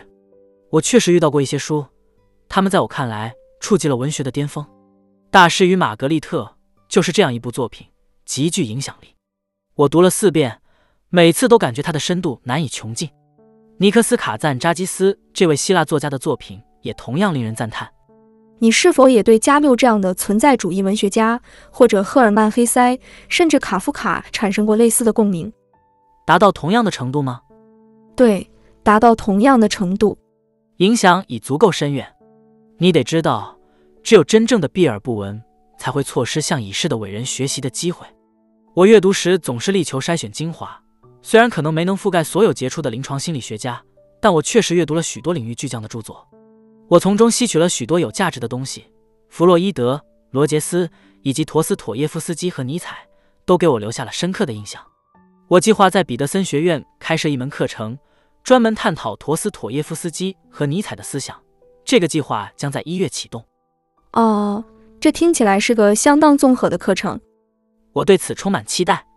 你正将他们巧妙融合，把他们一起考虑，这之前未曾想过。那将非常有趣，真是个好主意。确实，这里有个有趣的观点，我要记下这个点，因为你总能巧妙地将他们的思想交织在一起。毕竟，宗教主题在他们的作品中无处不在。的确，他们的作品和人生之间存在着不可思议的相似之处。陀思妥耶夫斯基的深度超越了尼采，这或许是因为他以小说家的身份更擅长于深挖人性。在某种意义上，尼采在陀思妥耶夫斯基的笔下几乎成了一名角色。确实如此。事实上，尼采对陀思妥耶夫斯基的理解远超过人们的普遍看法。最近的研究也支持了这一点。至于陀思妥耶夫斯基，据我所知，他对尼采并不了解。当然，我也可能错了。但陀思妥耶夫斯基相较尼采有其独特之处。尼采作为哲学家，往往需要将思想命题化，这一过程对于那些超出个人认知的事物来说颇具挑战。然而，通过文学创作，这些复杂的概念可以得到更生动的描绘。所以在《卡拉马佐夫兄弟》里，伊万展现出比阿廖沙更深的人物层次。他在逻辑辩论方面更为出色。但正如梅什金公爵一样。阿廖沙之所以胜出，是因为他更具人格魅力。陀思妥耶夫斯基通过他们的行为来展现这一对比。他没有将其完全抽象化为理论概念，这也许是因为真正的善无法完全以理论形式表达。在这一点上，陀思妥耶夫斯基比尼采有着优势。他描绘伊万为一位出色的理性主义者、无神论者和唯物主义者，提出的观点，至今我认为仍无人能出其右。足以让阿廖沙哑口无言，但更为引人深思的是，尽管如此，阿廖沙在人性上仍显得更为高尚。这两个角色的有趣之处在于，乔丹·彼得森，你似乎在一定程度上集合了他们的特质。作为当代的杰出知识分子，你的思考严密，而你所展现的，如果我们暂且不谈阿廖沙的宗教倾向，那种对世界的深情，该用什么词呢？就是对世界的深爱。这是一种鼓励之心。你看，我从深渊的凝视中学到了一点，那就是在某个层次上，你必须做出一项根本的信念宣言。在上帝每天创造世界之后，他都会说他看到的一切是好的。这让人不禁思考：世界真的好吗？这是一个挑战性的问题。想想看，是否愿意将一个孩子带入这样的世界，这本身就是对这个世界是非评判的一种基本质疑。坚称这个世界是美好的，本身就是一种信仰上的宣言，因为对这个世界的评价总是充满了矛盾和不确定性。于是，你开始考虑，我是不是应该假定它本质上是好的？如果我这样做，会有什么结果呢？我认为，答案就在这里。你行为越是基于世界本质上是美好的这一信念，世界就会变得越来越好。陀思妥耶夫斯基提出了更深一层的观点：每个人不仅对自己的行为负责，也要对他人的行为负责。这听起来是深奥的洞察，还是纯粹的疯狂？再进一步思考，你付出的努力是否能得到相应的回报？答案可能是肯定的。这个想法令人震惊。确实如此。人们对你的态度，往往就是你对他们的态度的镜像，这是不争的事实。这既让人心潮澎湃，又充满挑战。没错，这正是冒险的一部分，对吧？我们的生活方式塑造了我们的世界，我们所经历的一切都是我们生活方式的反应。这个观点非常吸引人。从集体的角度来看，我们是在共同塑造这个世界。乔丹·彼得森。你如何看待生命的意义？在我们的对话中，我们已经多次触及这个话题了。这正是旅途中的冒险所在，朋友。我要问的是，这种冒险如何在信仰中找到？什么是信仰？最高的价值是爱，真理则是其伴随而来的使者。这本身就是一种信仰的表达，因为你无法直接知道它的真实性，只有通过亲身实践，你才能验证其真理。这种发现的过程非常独特，因为在你看到任何结果之前，你就已经需要做出了一种鲜艳的承诺。这和婚姻的本质如出一辙。问自己这个人是否适合我，其实是在问错了问题。要真正了解对方是否适合自己，关键在于选择与之共同生活。同样，生活亦是如此，不是吗？你选择与生活紧密相连，而你越是全心投入，就越能理解生活的真谛。这种投入就像是一次彻底的拥抱，是对生活的激情宣言。这种拥抱就像是十字架的象征，但意义远不止于此。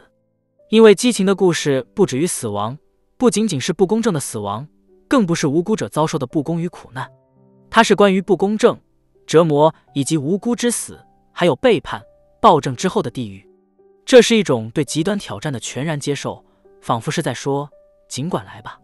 我觉得很多人都把真理当作是至高无上的目标，却同时希望能在充满怀疑的环境中实现这一目标，从而最终导致他们逃避、隐藏，甚至恐惧生活本身。然而，认定爱为最高的追求，而真理作为其辅佐，这种观点实在是美妙至极。真理是爱的辅佐，这个观念我深思熟虑了许久。在理想的层次结构中，那些痛苦的、怀疑的真理有其价值。它能够解开天真无知的束缚。事实上，经历过挑战的怀疑态度比纯粹的天真要更具道德上的进步。尽管前者看似正面，但那仅因为它被某种保护所包裹；而后者尽管显得更为苦涩和阴暗，却在某种程度上更为优越。但这仅仅是开始，真正的旅程还远未结束。就好像你认为自己已经很愤世嫉俗了，但实际上可能还没到极致。比如说。你能达到奥斯威辛集中营看守的那种愤世嫉俗吗？因为要真正理解自己，有时你需要探索自己内心的深渊。如果你愿意深挖，你总能找到那一部分。你可能会问自己：我怎样才能停止沉浸在这种状态？这其实是你提出的问题的一部分。想想那些在列宁主义国家发生的大规模灾难，数以百万计的人参与其中。如果你身处那种情境，你会怎么做？甚至。你会不会也沉迷其中？这种反思让你探索自己内心可能隐藏的那一部分。确实，一切都存在于我们之中。囚犯、审讯官、犹大、本丢比拉多，这一切深藏于我们的内心。没错，我们需要做的就是去深入探索。一旦我们开始这样做，可能我们最终能够触及爱的真谛。乔丹，你是一个非凡的人，能与你对话。我感到无比荣幸，感谢你在这个世界上作为一个真理追寻者的存在，也感谢你所传递的爱。谢谢你的邀请，我的朋友。